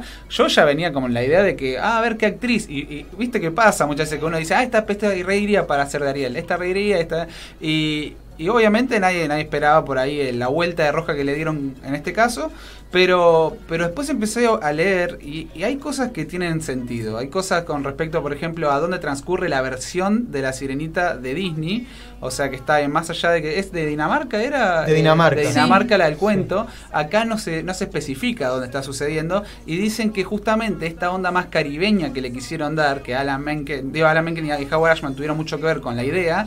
eh, eh, eh, por eso es que también podría llegar a ser una, una sirena de Del Caribe. oscura del Caribe. Claro, puede ser, ¿eh? Y bueno, y estaban Sí, jugando el con tema eso. que si vas a lo mitológico, tiene que ver más con Grecia que con el Caribe. No, obvio, por eso. Si estás a lo mitológico, estamos hablando de Si otra vas cosa. al origen de donde provienen las sirenas. Obviamente, sí, sí, sí. No ahí, está, ahí está todo el tema de la controversia. Afroamericana. Pero, No, y también, bueno, Sí. porque la gente tiene en la cabeza a la chica pelirroja de ojos. Pero la vi, la vi de pelirrojo porque han hecho muchos fan arts Sí. y hay una imagen de ella Ah. con los colores de la sirenita con el pelo rojo. Y yo dije, ah, eh, Sí. podría serle. O sea, Pero le- me puse a- hay que dar una chance. Me puse a analizar y pensé, pero ¿cómo es que tiene ese color de pelo bajo del mar? No hay una Claro. tintura, porque eso, o sea, la única manera que, de que tenga ese color de pelo es una tintura. Sí. Eh, a menos de que sea un lavaje de su color de pelo con el agua y las sales y no sé. Pero hay podemos- que ver también si la firman toda debajo del agua o si son más efectos especiales que otra cosa. Claro, hay Entonces, que ver. Habría que ver. Lo hicieron por el tema de la inclusión.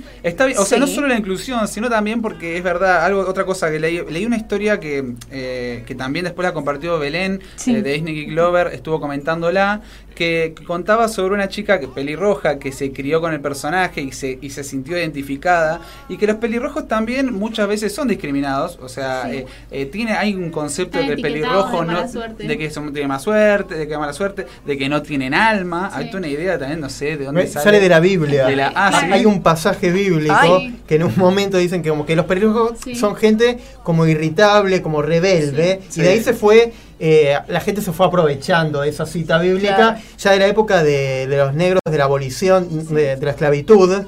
Sí. Se agarraban de ahí. Como Ah, en la mirá. Biblia decía que eran gente como rebelde, los agarraban y le hacían de todo. Ay, qué raro. Pero nace de ahí. mirá, de no que, sabía que de que, ahí. no sé, un personaje, no recuerdo cuál, nació, era pelirrojo y era como conflictivo en la familia. Sí. Y de ahí, bueno, se la tomaron. La- y sí, y, y fueron discriminados y, y hoy por hoy no tanto como en algún momento, pero pero sí, y se sintió identificada con este personaje y de golpe ser pelirroja era cool. O sea, cuando ella era chica, eh, cuando sale la sirenita, eh, todos querían ser la sirenita, se disfrazaban como la sirenita y demás, y ella era pelirroja y ella contaba que le pasó eso. Y que le gustaba la idea de que hoy, por ahí, otra, otra minoría que es discriminada también, eh, pueda llegar a identificarse con este personaje, que es un personaje tan, tan querido por todos, y que una generación pueda crecer también siendo la sirenita. No, ¿no? aparte Pero- también tiene que cambiar, pensemos a Tritón. Claro, eso, eso me llamó la atención. Porque Aunque, hoy va, eh, salió que Javier Bardem tal vez sería Tritón. me llamó la atención, no entendí por qué, porque dije... Claro, igual ¿Qué? no tiene nada que ver. No hace match. Ah, Bueno, pero por hay ahí la, la madre. la madre sería, claro, de Hay que ver si la muestra la madre. Claro, y el príncipe Eric Harry Styles. Sí, no, sí. Harry Styles no sé si me convence tanto. Hay Pero que bueno, ver, hay que verlo. Uno puede especular y puede decir, "Mm, yo haría otras cosas, pero a ver, ciertamente eligen buenos casts porque Sí. terminan Sí, sí. haciendo, dentro de todo, buenas películas. Entonces, No, definitivamente seguramente la película va a estar genial. Sí, porque sí. las actuaciones, de hecho, ella canta muy bien. Y Claro, pasa que también es eso, es un, tiene un talento increíble, es una Claro. es eh, una de las de las ¿cómo se llama? de como las acogidas por Beyoncé, ¿no? Beyoncé Claro. la tiene bajo su ala a ella. Obviamente que se la va a juzgar, entre comillas, por su talento y no por su apariencia, que es lo lógico, ¿no es cierto? Pero sí, sí. si vamos a, a hilar fino y, y vamos a lo que es el cuento y a lo que fue la película de Disney, no tiene mucho No, ver. no, Pero bueno, pero bueno. veremos qué Bueno. twist le dan y lo aprovecharemos y Sí, le sí. sacaremos el jugo como a todas las pelis. Polémica va a haber como hay con todas. Con todas. Exactamente. Así que bueno, vamos a salir de, de la sirenita y vamos a hablar de un personaje del universo de Marvel, Exactamente. de los no tan conocidos y que tiene que ver con el mundo acuático. Exacto, sí, vamos a hablar de un personaje proveniente de las profundidades del océano, Namor. Este es un mutante, hijo de un humano terrestre llamado Leonard Mackenzie, y la prince- princesa Atlante, Fen, la hija de Takor. Namor es el primer mutante de Marvel en orden de apariciones. Los Atlantes poseen fuerzas sobrehumanas y adaptaciones especiales para recompensar los cambios de presión en las profundidades del océano, un periodo de vida muy superior al nuestro. Por su naturaleza mutante, Namor es mucho más fuerte que cualquier otro Atlante. Tiene también eh, como poderes y habilidades velocidad sobrehumana, curación cuántica, absorción de radiación, telepatía cuántica, aumento de visión y es experto combatiente. Wow. Eh, sí, la verdad que tiene una serie de poderes importantes y me llama la atención, me da gracia cómo le ponen a todo cuántico, ¿no? Todo es cuántico. Ah, me, sí. me hizo acordar a la película de Ant-Man que, que hacen un chiste con respecto a eso. Todo lo que dice, eh, a todo lo que es ciencia le ponen la palabra cuántico. Cuántico y ya está, es ya cool. está, ya está, claro. Pero, pero bueno, este es un personaje que no es del todo un superhéroe, es lo que se considera un antihéroe, porque se maneja en realidad dentro de lo que es sus propios intereses, son sus intereses y los de su reino, porque él es pri- principalmente primero es un príncipe y pasa a ser un rey, es el rey de todo un reino que es Atlantis, y él tiene que obviamente eh, priorizar a su pueblo, entonces muchas veces su pueblo se ve, eh, se ve en peligro, se ve atacado y él tiene que salir, eh, no importa quién esté frente, tiene que combatir, no importa si es un vengador o si es un villano. Claro, tiene que salir como el rescate. Exactamente, sí. Y se, Eh, se lo vio con los Avengers. Se lo ha visto con los Avengers y también con los Defenders, que es un grupo más pequeño. Lo pudimos ver únicamente en el universo de Marvel, lo pudimos ver en Netflix con una serie que estaba conformada por Jessica Jones, Luke Cage, Iron Fist y, eh, y Daredevil. Pero bueno, este es otro, otro grupo que se armó también en los cómics de los Defenders. Como decía antes, es un antihéroe. eh, porque busca el beneficio de Atlantis y los mutantes, ¿sí? Pero no es un tirano, ¿sí? O sea, es un personaje así todo. Y de, y de Luke es como Aquaman o nada que ver. Eh, es, ¿No o es sea, un eh, tiene, un speedo, o sea, la primera vez que aparece tiene speedo, ¿viste? Tiene como si fuese una tanga. Tiene- sí, o sea, está completamente desnudo con una tanguita y tiene y tiene unos en los tal- en los talones tiene unas alitas que son las que le permiten propulsarse. O sea, el look es bastante y tiene orejas puntiagudas como si fuese un elfo, ¿viste? El pelo es negro y corto, o sea que eh, no, Aquaman es otra cosa, ¿viste? Pero sí es cierto que son personajes muy similares.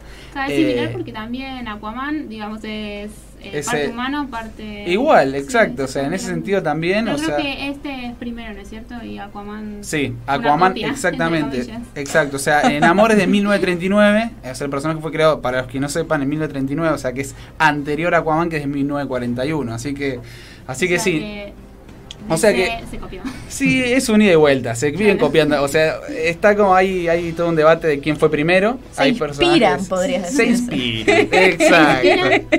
Sí. ¿Y vos, vos crees que va a tener una serie, una película, algo? Yo creo que sí, yo creo que es uno de los próximos personajes que van a ser presentados. Eh, estaban esperando, yo, yo pensé que incluso iba a ser para esta próxima fase. Hubieron rumores que en Avengers Endgame, en una de las secuencias, se habla de un terremoto acuático, submarino. Y eh, o sea, habló- salió todo, obviamente, un abanico de posibilidades que podía tener que ver porque lo, mencionan. Claro, una teoría que lo mencionan muy por arriba. Pero los fans ya empezaron a especular, no, no será en amor, ¿viste? O, o algo que tenga que ver con Atlantis. Así que veremos, pero yo creo que sí. Yo creo que es, Da para película. da para película después de lo que fue Aquaman. Claro. Yo creo que Marvel puede hacer su versión de esta peli de este personaje para el cine. Eh, es un personaje que en cuanto a cómics no es mi favorito. O sea, la verdad es que me pasaba lo mismo con Aquaman hasta que me puse a leer sus cómics hace no mucho tiempo, hace unos años atrás, y pasó a ser uno de mis personajes favoritos de DC. Pero con Namor no termino de encontrar por ahí lo mismo. Eh, es un, un personaje que hace poco, para mí, de lo mejor que he leído, ha sido la batalla contra Wakanda, porque como sabemos son dos reinos, Wakanda tiene como rey a Black Panther. Eh, me parece a mí que es un personaje más interesante cuando se lo presenta como un, un enemigo que como un aliado. O sea, cuando se lo presenta en guerra con algún personaje, como es en este caso con Black Panther, me parece un personaje más, digamos, interesante. Similar a Misterio. bueno, Misterio es un villano Pero se la directamente. lee de bueno por eso. Se la da de bueno, pero no. Este no, no es que se la da de bueno. Este se presenta como es. Claro. Es así. Yo estoy acá, yo vengo a, a cuidar a mi gente. Y si no te gusta, lo lamento, ahí está, fuera. Eh, pero bueno, acá mencionaba yo recién que fue el primer mutante de Marvel. Pero esto es únicamente en cuanto a, a lo que es como aparición. O sea, Ah. él fue uno de los, los primeros personajes que crea Marvel. En, en Marvel 1. O sea, los cómics llamaban Marvel número 1. eh, que eran una, una, una, como decir, una un rejunte de mini historias donde se presentaban diferentes personajes y si pegaban con la gente decían, bueno, agarramos este personaje y démosle su propia serie. Eh, Namor aparece por primera vez dentro de lo que es el universo Marvel de los cómics, interactuando con otros personajes en Los Cuatro Fantásticos, eh, donde aparece como con, con amnesia, o sea, sin saber quién es, y gracias a Tormenta, uno de los, de los miembros de los X-Men.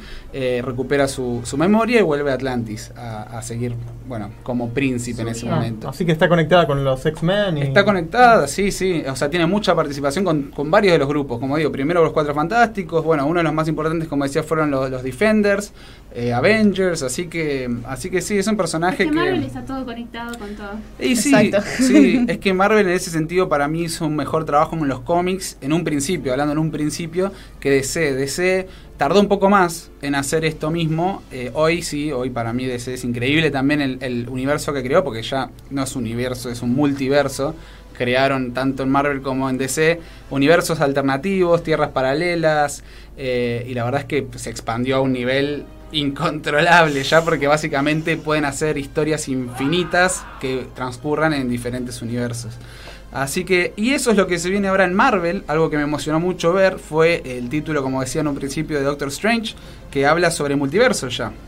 Algo que se había especulado que iba a pasar en, en Spider-Man, y lamentablemente nos llevamos un chasco en algún momento, pero, pero bueno, este, acá lo van a, lo van a expandir más. O No sea, hay que perder las esperanzas, siempre nos dan la chance. Obvio, no, va a pasar. Te puedo asegurar que eso y va a pasar. con Disney Plus ahí van a tener un montón para ampliar. Para- What, Sí. What If, con toda esa Eh, parte. What If va a ser una serie animada Sí. y va a ser, y sí, va, va, va a mostrarnos el qué ¿Qué hubiese pasado pasado? si, qué hubiese pasado si por ejemplo en vez de ser Steve Rogers, Capitán América, Claro. fuese Peggy Carter, por ejemplo. Ah, tiene sentido el nombre What If. What If, Claro, sí. ¿Y qué pasaría si? Así que sí, es un personaje que, que tiene, Bueno. tiene algunas historias interesantes, pero no de, de los... Hay que darle tiempo entonces. Exacto, sí, sí, sí. Muy bien. Bueno, vamos a seguir hablando de, de mar, de agua, de atracciones acuáticas, esta vez de Universal, que siempre lo tenemos medio olvidado, pero es uno de los parques más importantes Sí. y en el Reino Mágico siempre está presente Universal Studios. Sí. Sí, obvio. Así que, Mary, contanos atracciones acuáticas en Universal. Bueno, con respecto entonces a atracciones acuáticas, en Universal tenemos una de las atracciones originales del parque y es Dudley the Right's Ripsaw Falls. Este juego está inspirado en el personaje de Dud- Dudley the Right, creado por los dibujantes Jay Ward y Alex Anderson, y es el héroe de Dudley the Right of the Mountains, un segmento de Rocky and Bullwinkle Show. También vimos cobrar vida de este guardabosque canadiense cuando en 1991 hizo su estreno la película protagonizada por Brendan Fraser y Sarah Jessica Parker. ¿Alguien vio esa película? No. Olvidable. No, Yo la vi, la vi cuando era chico, así como la de Rocky Bullwinkle también, que creo que fueron dos. No, Fueron Fue dos, una- pero Rocky Bullwinkle Sí. es parte de mi infancia, o sea, era Claro. Rocky Bullwinkle. Sí, No, sí, o sea, me totalmente, la ardilla y el alce son lo más. Sí. Eh, pero sí, no, no, no, no recuerdo haberla visto, debo haber probablemente, pero no, Sí, no quedó la- en mi memoria. La alquilé no. en Blockbuster. esa Probablemente, sí, son esas sí. películas que ya habías visto todo y no sabías qué elegir. Bueno, probemos esta. Sí. Bueno, contanos qué es Dudley Do Right. Exacto. Dudley Do Right es un canadiense poco inteligente, concienzudo y alegre Mountio, policía montada, que siempre está tratando de atrapar a su enemigo, Snidley Whiplash, y de rescatar a la damita en apuros, Nell Fenwick, la hija de su jefe, con, el, con la que Dudley está profundamente enamorado. Por lo general, tiene éxito, pero por pura suerte o por las acciones de su caballo, llamado caballo. qué, qué original. Sí, lo que tiene la, la serie de Dudley Do Right es que es silenciosa, es muda. Entonces está, tos- vos ves todo lo que pasa, pero es con música de fondo. Claro, Nunca lo escuchás hablar en, en. Rocky Bullwinkle, sí. Eh, bueno, la atracción te lleva a una aventura por un aserradero en donde te subís un carrito con forma de tronco y acompañás a Dudley que persigue al villano Slippery Whiplash, quien a su vez ha secuestrado una vez más a su dulce novia. Durante este viaje, varias de las escenas del dibujo animado se recrean. Y en esta atracción cuenta con algunas pequeñas caídas, giros y cascadas que nos van mojando poco a poco. La travesía suele durar un total de 5 minutos aproximadamente y uno dice, ay, ya estoy, no me mojé tanto. No, no, no, no, no, error. Casi al final del paseo hay una gran subida que presagia la caída final, en donde llegas a un punto más alto, 20 metros de altura, y ¡boom! Caes en una choza de dinamita que explota, rociando a los pasajeros y a los espectadores con agua, rociándonos, empapando de pies a cabeza donde quieras ver. Son ideales estas atracciones para ir ahora, que es temporada de verano y hace un calor tremendo. Claro. Así que súper Claro, recomendable. Igual que el de Popeye. que el de sí. Popeye. Sí, Sí. no, ahí no hay forma de que no te mojes. No, no, ahí ya, ya lo habíamos hablado, que te Sí. mojas todo. Todo, donde Pero cuando que- decimos todo, es todo. Todo, totalmente. Sí. Eh, este juego está ubicado en Island of Adventure, en Florida, y en el área de Toon Lagoon. Esta sección del parque hay, tiene más de 150 personajes de caricaturas en tamaño real, varios emocionantes juegos relacionados con el agua y un área de juegos interactivos, tiendas temáticas y una diversidad de restaurantes. Así que puedes explorar un poco. Sí, está muy divertida esta área. Tienen para sacarse fotos con los carteles. Con los carteles, que tienen sí. los globos esos de cómic. Están muy buenos. Y hay una también que me gusta mucho que es la de eh, Duke. eh, ay, la del perro. ¿Cómo es que se llama? Eh, Marmaduke. Ah, Marmaduke, que, Marmaduke. te- que lo tenés agarrado Que y la tenés agarrado y si después das vuelta a la foto parece que te estu- estuviese arrastrando. Arrastrando. Sí, muy bueno. muy bueno. Un tip que les vamos a dar con respecto a subirse a atracciones de agua. Lleven ropa liviana que se seque con facilidad o incluso ponchos de plástico, ya que les garantizamos que ya sea en la de Popeye o en esta van a salir que escurran agua. Sí. O sea, lleven Sí. ropa que sea cómoda, que se pueda mojar o incluso llévenla en la mochi y cámbiense antes de entrar a la atracción y después la vuelven a guardar en la mochila en una bolsa Ziploc o algo Sí. así para que no se moje todo lo que tienen adentro. Tal cual. Pero si no, es muy incómodo Sí. andar con los pa- eh, caminando en los parques con ropa mojada. a nosotros nos pasó, nos subimos primero a la de Popeye Sí. y, y nos secamos Nos en secamos. los secadores esos Sí, que no sirven para nada. No, eso. no. Terminamos de Hay que cambiarse directamente de ropa. Sí. No nos habíamos llevado nada encima. Sí. Y, y nos terminamos de secar y nos subimos a esta. Así que nos volvimos a empapar. Sí, todo. fue como, como que dijimos, no teníamos pensado subirnos a esta otra y la vimos, ahí vimos la caída y dijimos, ah, vamos, vamos, ya fue. Este, pero no, estaba muy divertida esa atracción y, y sí, lo que decía Cata con respecto a, a los ponchos, también un tip que está bueno es los ponchos llévenlos, cómprenlos en Walmart, eh, o sea, en, Target, en todo Target. súper que encuentren afuera, porque van a ser mucho más baratos. Exacto. Si bien en Universal el- las mochilas, eso de- que las dejen afuera, porque nosotros las metimos, tienen como unas redes donde las podés meter y las tapás.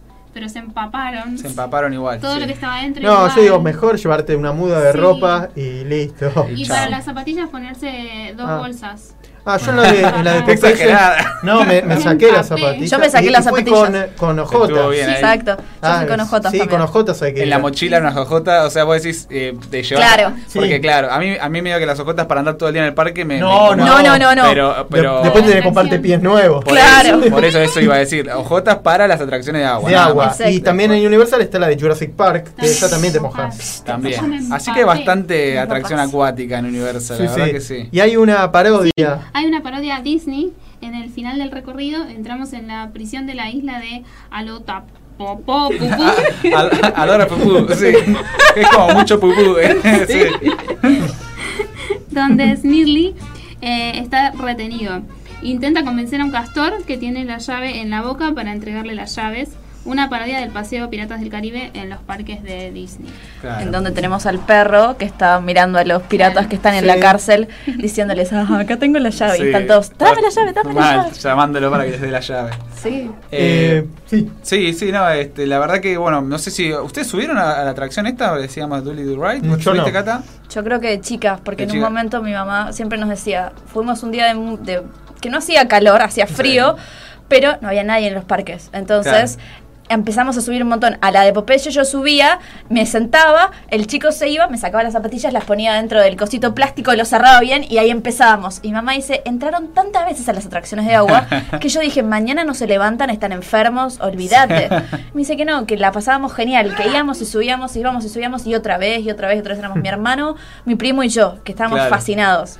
Que yo creo que cuando hay poca espera, tenés un, un lugar como Universal que sabes que estás cuidado y todo, dejas que tus hijos vayan Sí. y disfruten. Mi Sí, mamá no era de subirse a los juegos fuertes, mi papá sí, pero ya estaba como, nos acompañó a Jurassic Park, Sí. eh, que si ven en, en mi Instagram de Celebra la Magia, ves mi cara de susto cuando estoy en Jurassic Park, es tremenda. Eh, pero bueno, ya subirte una, dos, tres, cinco veces ya era como mucho. Claro. Vayan, diviértanse y los vemos después. En la de. Jurassic Park fue en la que casi salgo volando. Sí. No sé por qué estaba mal agarrada. Belly estaba mal agarrada y casi sale de la atracción volando. Hubiera salido las noticias de, Claro. de tragedia en decía, me- como en la caída, yo sentí que volaba y me mandé una palabrota. Y Sí. Digo, ahora hay niños. Bueno, Fue pero- horrible, sentí que me volaba así como... Sí, Pero sí. los niños Es que no entienden cuando en las Claro, es verdad eso, sí. Tenés eh, que la seguridad es común. Claro. Porque de repente hay otro que es más grande, había un señor más grandote, y entonces, claro, se la bajó hasta ahí. Y yo quedé un poco flotando y bueno. Claro, sí. Pero Son bueno, cosas que pasan. Así son que- cosas que pasan, pero son esas Pero anécdotas divertidas que uno después se acuerda. Exacto. Y nos empapamos también. Ay, Sí. salís papá. Tanto que hay gente vendiéndote los ponchos afuera de la atracción, en la puerta donde vas para entrar. Y vos decís, pero ¿para tanto? Es el Sí, negocio. para tanto. Sí. No. Así que bueno, hemos recorrido todas las atracciones de agua de Universal. Sí. Hablamos de la sirenita, del amor. Y bueno, antes de terminar el programa, tenemos unos minutitos. Podemos hacer nuestros comentarios sobre el Rey León, que la vimos Sí. todos. Sí. Y creo que todos amamos este live action. Lloramos. Lloramos, nos Sí, emocionamos. Es Todo. lo que creo que Sí. es, es lo que queríamos ver. Sí. Eh, Es, fotograma, fotograma, la Sí. película animada en versión live action que parece un documental del National Geographic. Eh, Sí. Realmente Es es, que- emocionante. Empieza Sí. y es como decir, wow, esto es África, o sea, literal, parece como si hubiesen hecho una filmación, no Sí. parece que sea todo a Sí, través sí, de John. Favreau la hizo de vuelta, como en el libro de la selva, no nos ha defraudado para nada. Yo siento que el libro de la selva fue como, el, el, digamos, la versión beta de lo que se venía después, ¿no? Porque así- a pesar que se ve increíble el libro de la selva, esto es otro nivel ya. Es Yo creo que viene al, puesto número detalle. uno, ¿no? mucho. ¿Qué? Al puesto que íbamos teniendo. Y Se a- a- acerca al, al uno, me A mí me cuesta mucho hacer, digamos, eh, el ranking porque El Rey León es mi película animada favorita, siempre lo fue, o sea, Disney dibujito, ¿no? Pero, y, en live action no puedo decir que, que no es mi favorita también porque sigue siendo la misma película, ¿no? Eh, lo que pasa con los live action es que sí me gusta un poco también cuando des- des- desvían un poco la historia y nos, den nos dan algo más, eso es verdad. Me cuesta un poco todavía encontrar el ranking, ¿eh? Pero está ahí, está ahí, no sé si número uno, creo que sí. Eh, sí, me parece que sí. ¿Puede ser que sí? ¿Puede ser que- vos te la pusiste número uno? Claro, Porque ya está- está. porque es muy fiel, es muy fiel. Claro. A mí con los live action Es me lo que yo esperaba eso. ver, ¿eh? es lo que yo quería ver y no quería otra cosa.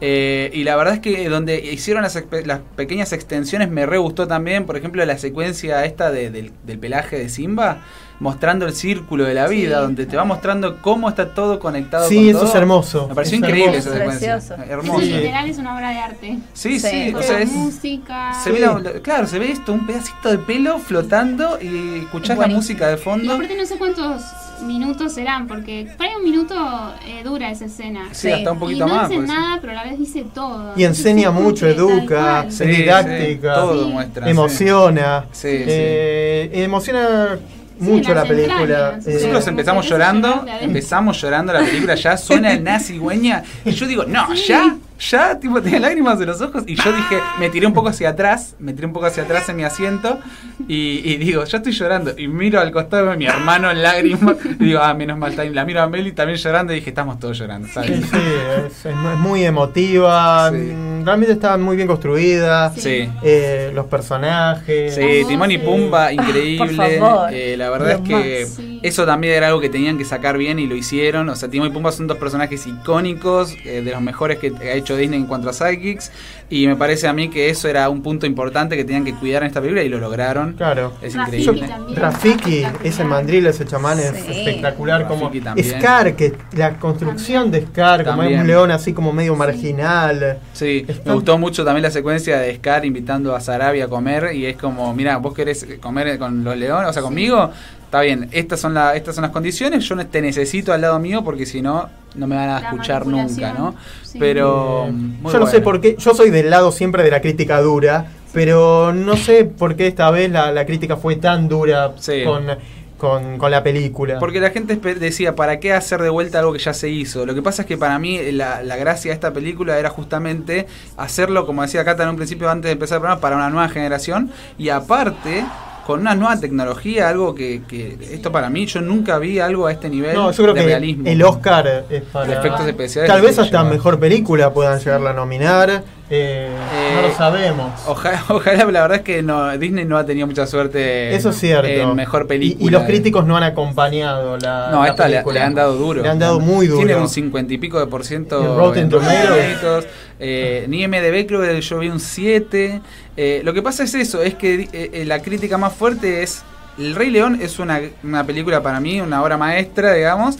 Eh, y agarraron y dicen, entonces, ¿para qué volver a hacerla exactamente igual cuadro por cuadro si ya tenemos la versión animada? Y hay gente que criticó también decir que no tiene vida esta película porque la versión animada podían gesticular y tener más expresión los animales, cosa que acá se mantuvieron una línea realista y de- Claro. y, dentro de lo que hicieron en el realismo está increíble. Sí, sí. Timón y Pumba en dibujito eh, son dibujitos. Pero en la vida real, eh, en la historia real, es como lo mostraron. Claro, a mí me da mucha gracia Timón y Pumba, Timón particularmente, es eh, la diferencia, ¿no vieron, vieron al principio en Circle of Life? Se ven unas suricatas parándose muy realistas y después tenés la versión de Timón que es una versión ya de caricatura, ¿no? Sí. De suricata, pero es como, me llama la atención. Acá no, acá es una versión realista, realista. O sea, es, Sí.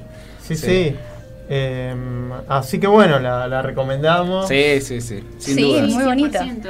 Lo que tiene por ahí que uno compara, los críticos te dicen, bueno, pero no tiene el mismo impacto. No, porque esta película está ambientada en darle más vida a lo natural, a Sí. lo que si fuera una historia, si vos te paras en las sabanas y entendieras cómo hablan los leones y los animales y cómo se desarrolla eso. Entonces, sí, es un estilo más documental, National Geographic, pongámosle, pero porque esa es la idea, hacerlo natural, hacer que la música también suene tan bien con ese sonidos que vas a encontrar en África, que son Sí. particulares. Por eso le falta por ahí. Uno dice, no tiene el boom que tienen los. Pero no es la idea. Claro. La idea no es que tenga el boom, la idea es que sea algo natural que refleje la vida de, un- de- de la sabana, del rey león, de los animales. Sí. Y la animación está muy bien lograda. Sí, así sí. que. Sí, no, la verdad que es el Rey León traído a la vida. Es O sea, Exacto. que no criticaron en el libro La Selva y sí están criticando en esta película. Pero el libro de la selva sí se, hay una, digamos, se, se divide, se distancia un poco de la original y amplía la historia. Entonces, y, y tiene varios cambios, se da varias libertades. En esta, en esta ocasión no, y esa es la, la crítica más fuerte. Pero bueno, vuelvo a repetir, lo que yo quería ver era esto y me dieron lo que yo quería. Así que Eso es espectacular. Yo, yo que, que no soy fácil, eh, Ah. quería, quería ver eso. Por eso siempre coincido con la crítica dura. Y esta vez dije, no, ¿por qué? Si yo Sí. quería ver fotogramas, fotogramas, yo quería ver el Rey León, nada raro, Sí. ni que me deformen el argumento, ni ninguno que cante extraño. No, Sí. tal cual. Sí, es Está que, es que vuelvo a repetir, es una película para mí que no se tiene que tocar porque. Pasa que está igualmente cuando perfecta, lo hacen sí. se critica, porque fíjense, en Dumbo lo criticaron cuando se fueron de la versión original, en Aladdin Sí. lo mismo con Speechless, o sea, como que Sí. es difícil también dejar Contentar a contentos a, todos. los críticos. Y creo que es parte del crítico también encontrarle algo para decir, Sí. ¿no? Yo creo que, hablando de críticos, ¿vieron Ego en Ratatouille? Sí. Que come el Sí. Ratatouille y se transporta a cuando. Bueno, yo creo que fue eso, a los que la vimos, no a los niños que la ven ahora, pero nosotros los grandes que ya la vimos hace 25 años, Sí. sentarnos en el cine y que empiece la misma escena con la misma canción, yo dije, volví 25 años atrás. Sí, Soy sí, esa nena de 5 años, 6 años que estaba sentada mirando y decís, Me encantó. Sí, sí, Bueno, sí. esa- esa- nos esa- pasó es esa todos sensación. eso, nos Claro. pasó todos eso. Sí, es verdad También es entender el concepto de live action, ¿no? O sea, y de lo que es un remake, este, Sí. porque mucha gente cree que es que tienen que tomar la película. Como hay, hay varias eh, Interpretaciones. De lo que puede ser Sí, live action. cada uno con, bueno, con su mirada. Claro. Sí, tal ya cual. estamos casi bordeando el final del Sí. programa. Hemos tenido de todo. Así que, muy lindo programa. Vamos a recordar una frase que compartió Cameron Boyce. Así es. eh, la risa no tiene tiempo, la imaginación no tiene edad y los sueños son para siempre. Frase de Walt Disney. Exactamente. Muy bien, nos vamos a reencontrar el próximo sábado. En el sábado, perdón. Sábado en mi otro programa Sonidos de Broadway. También Eh, escúchenlo. también escúchenlo. El lunes haciendo El Reino Mágico. Gracias. A ustedes. A Muchas ustedes. gracias, gracias. Nos vemos. Bye. Chao. Gracias, Chao. Connie.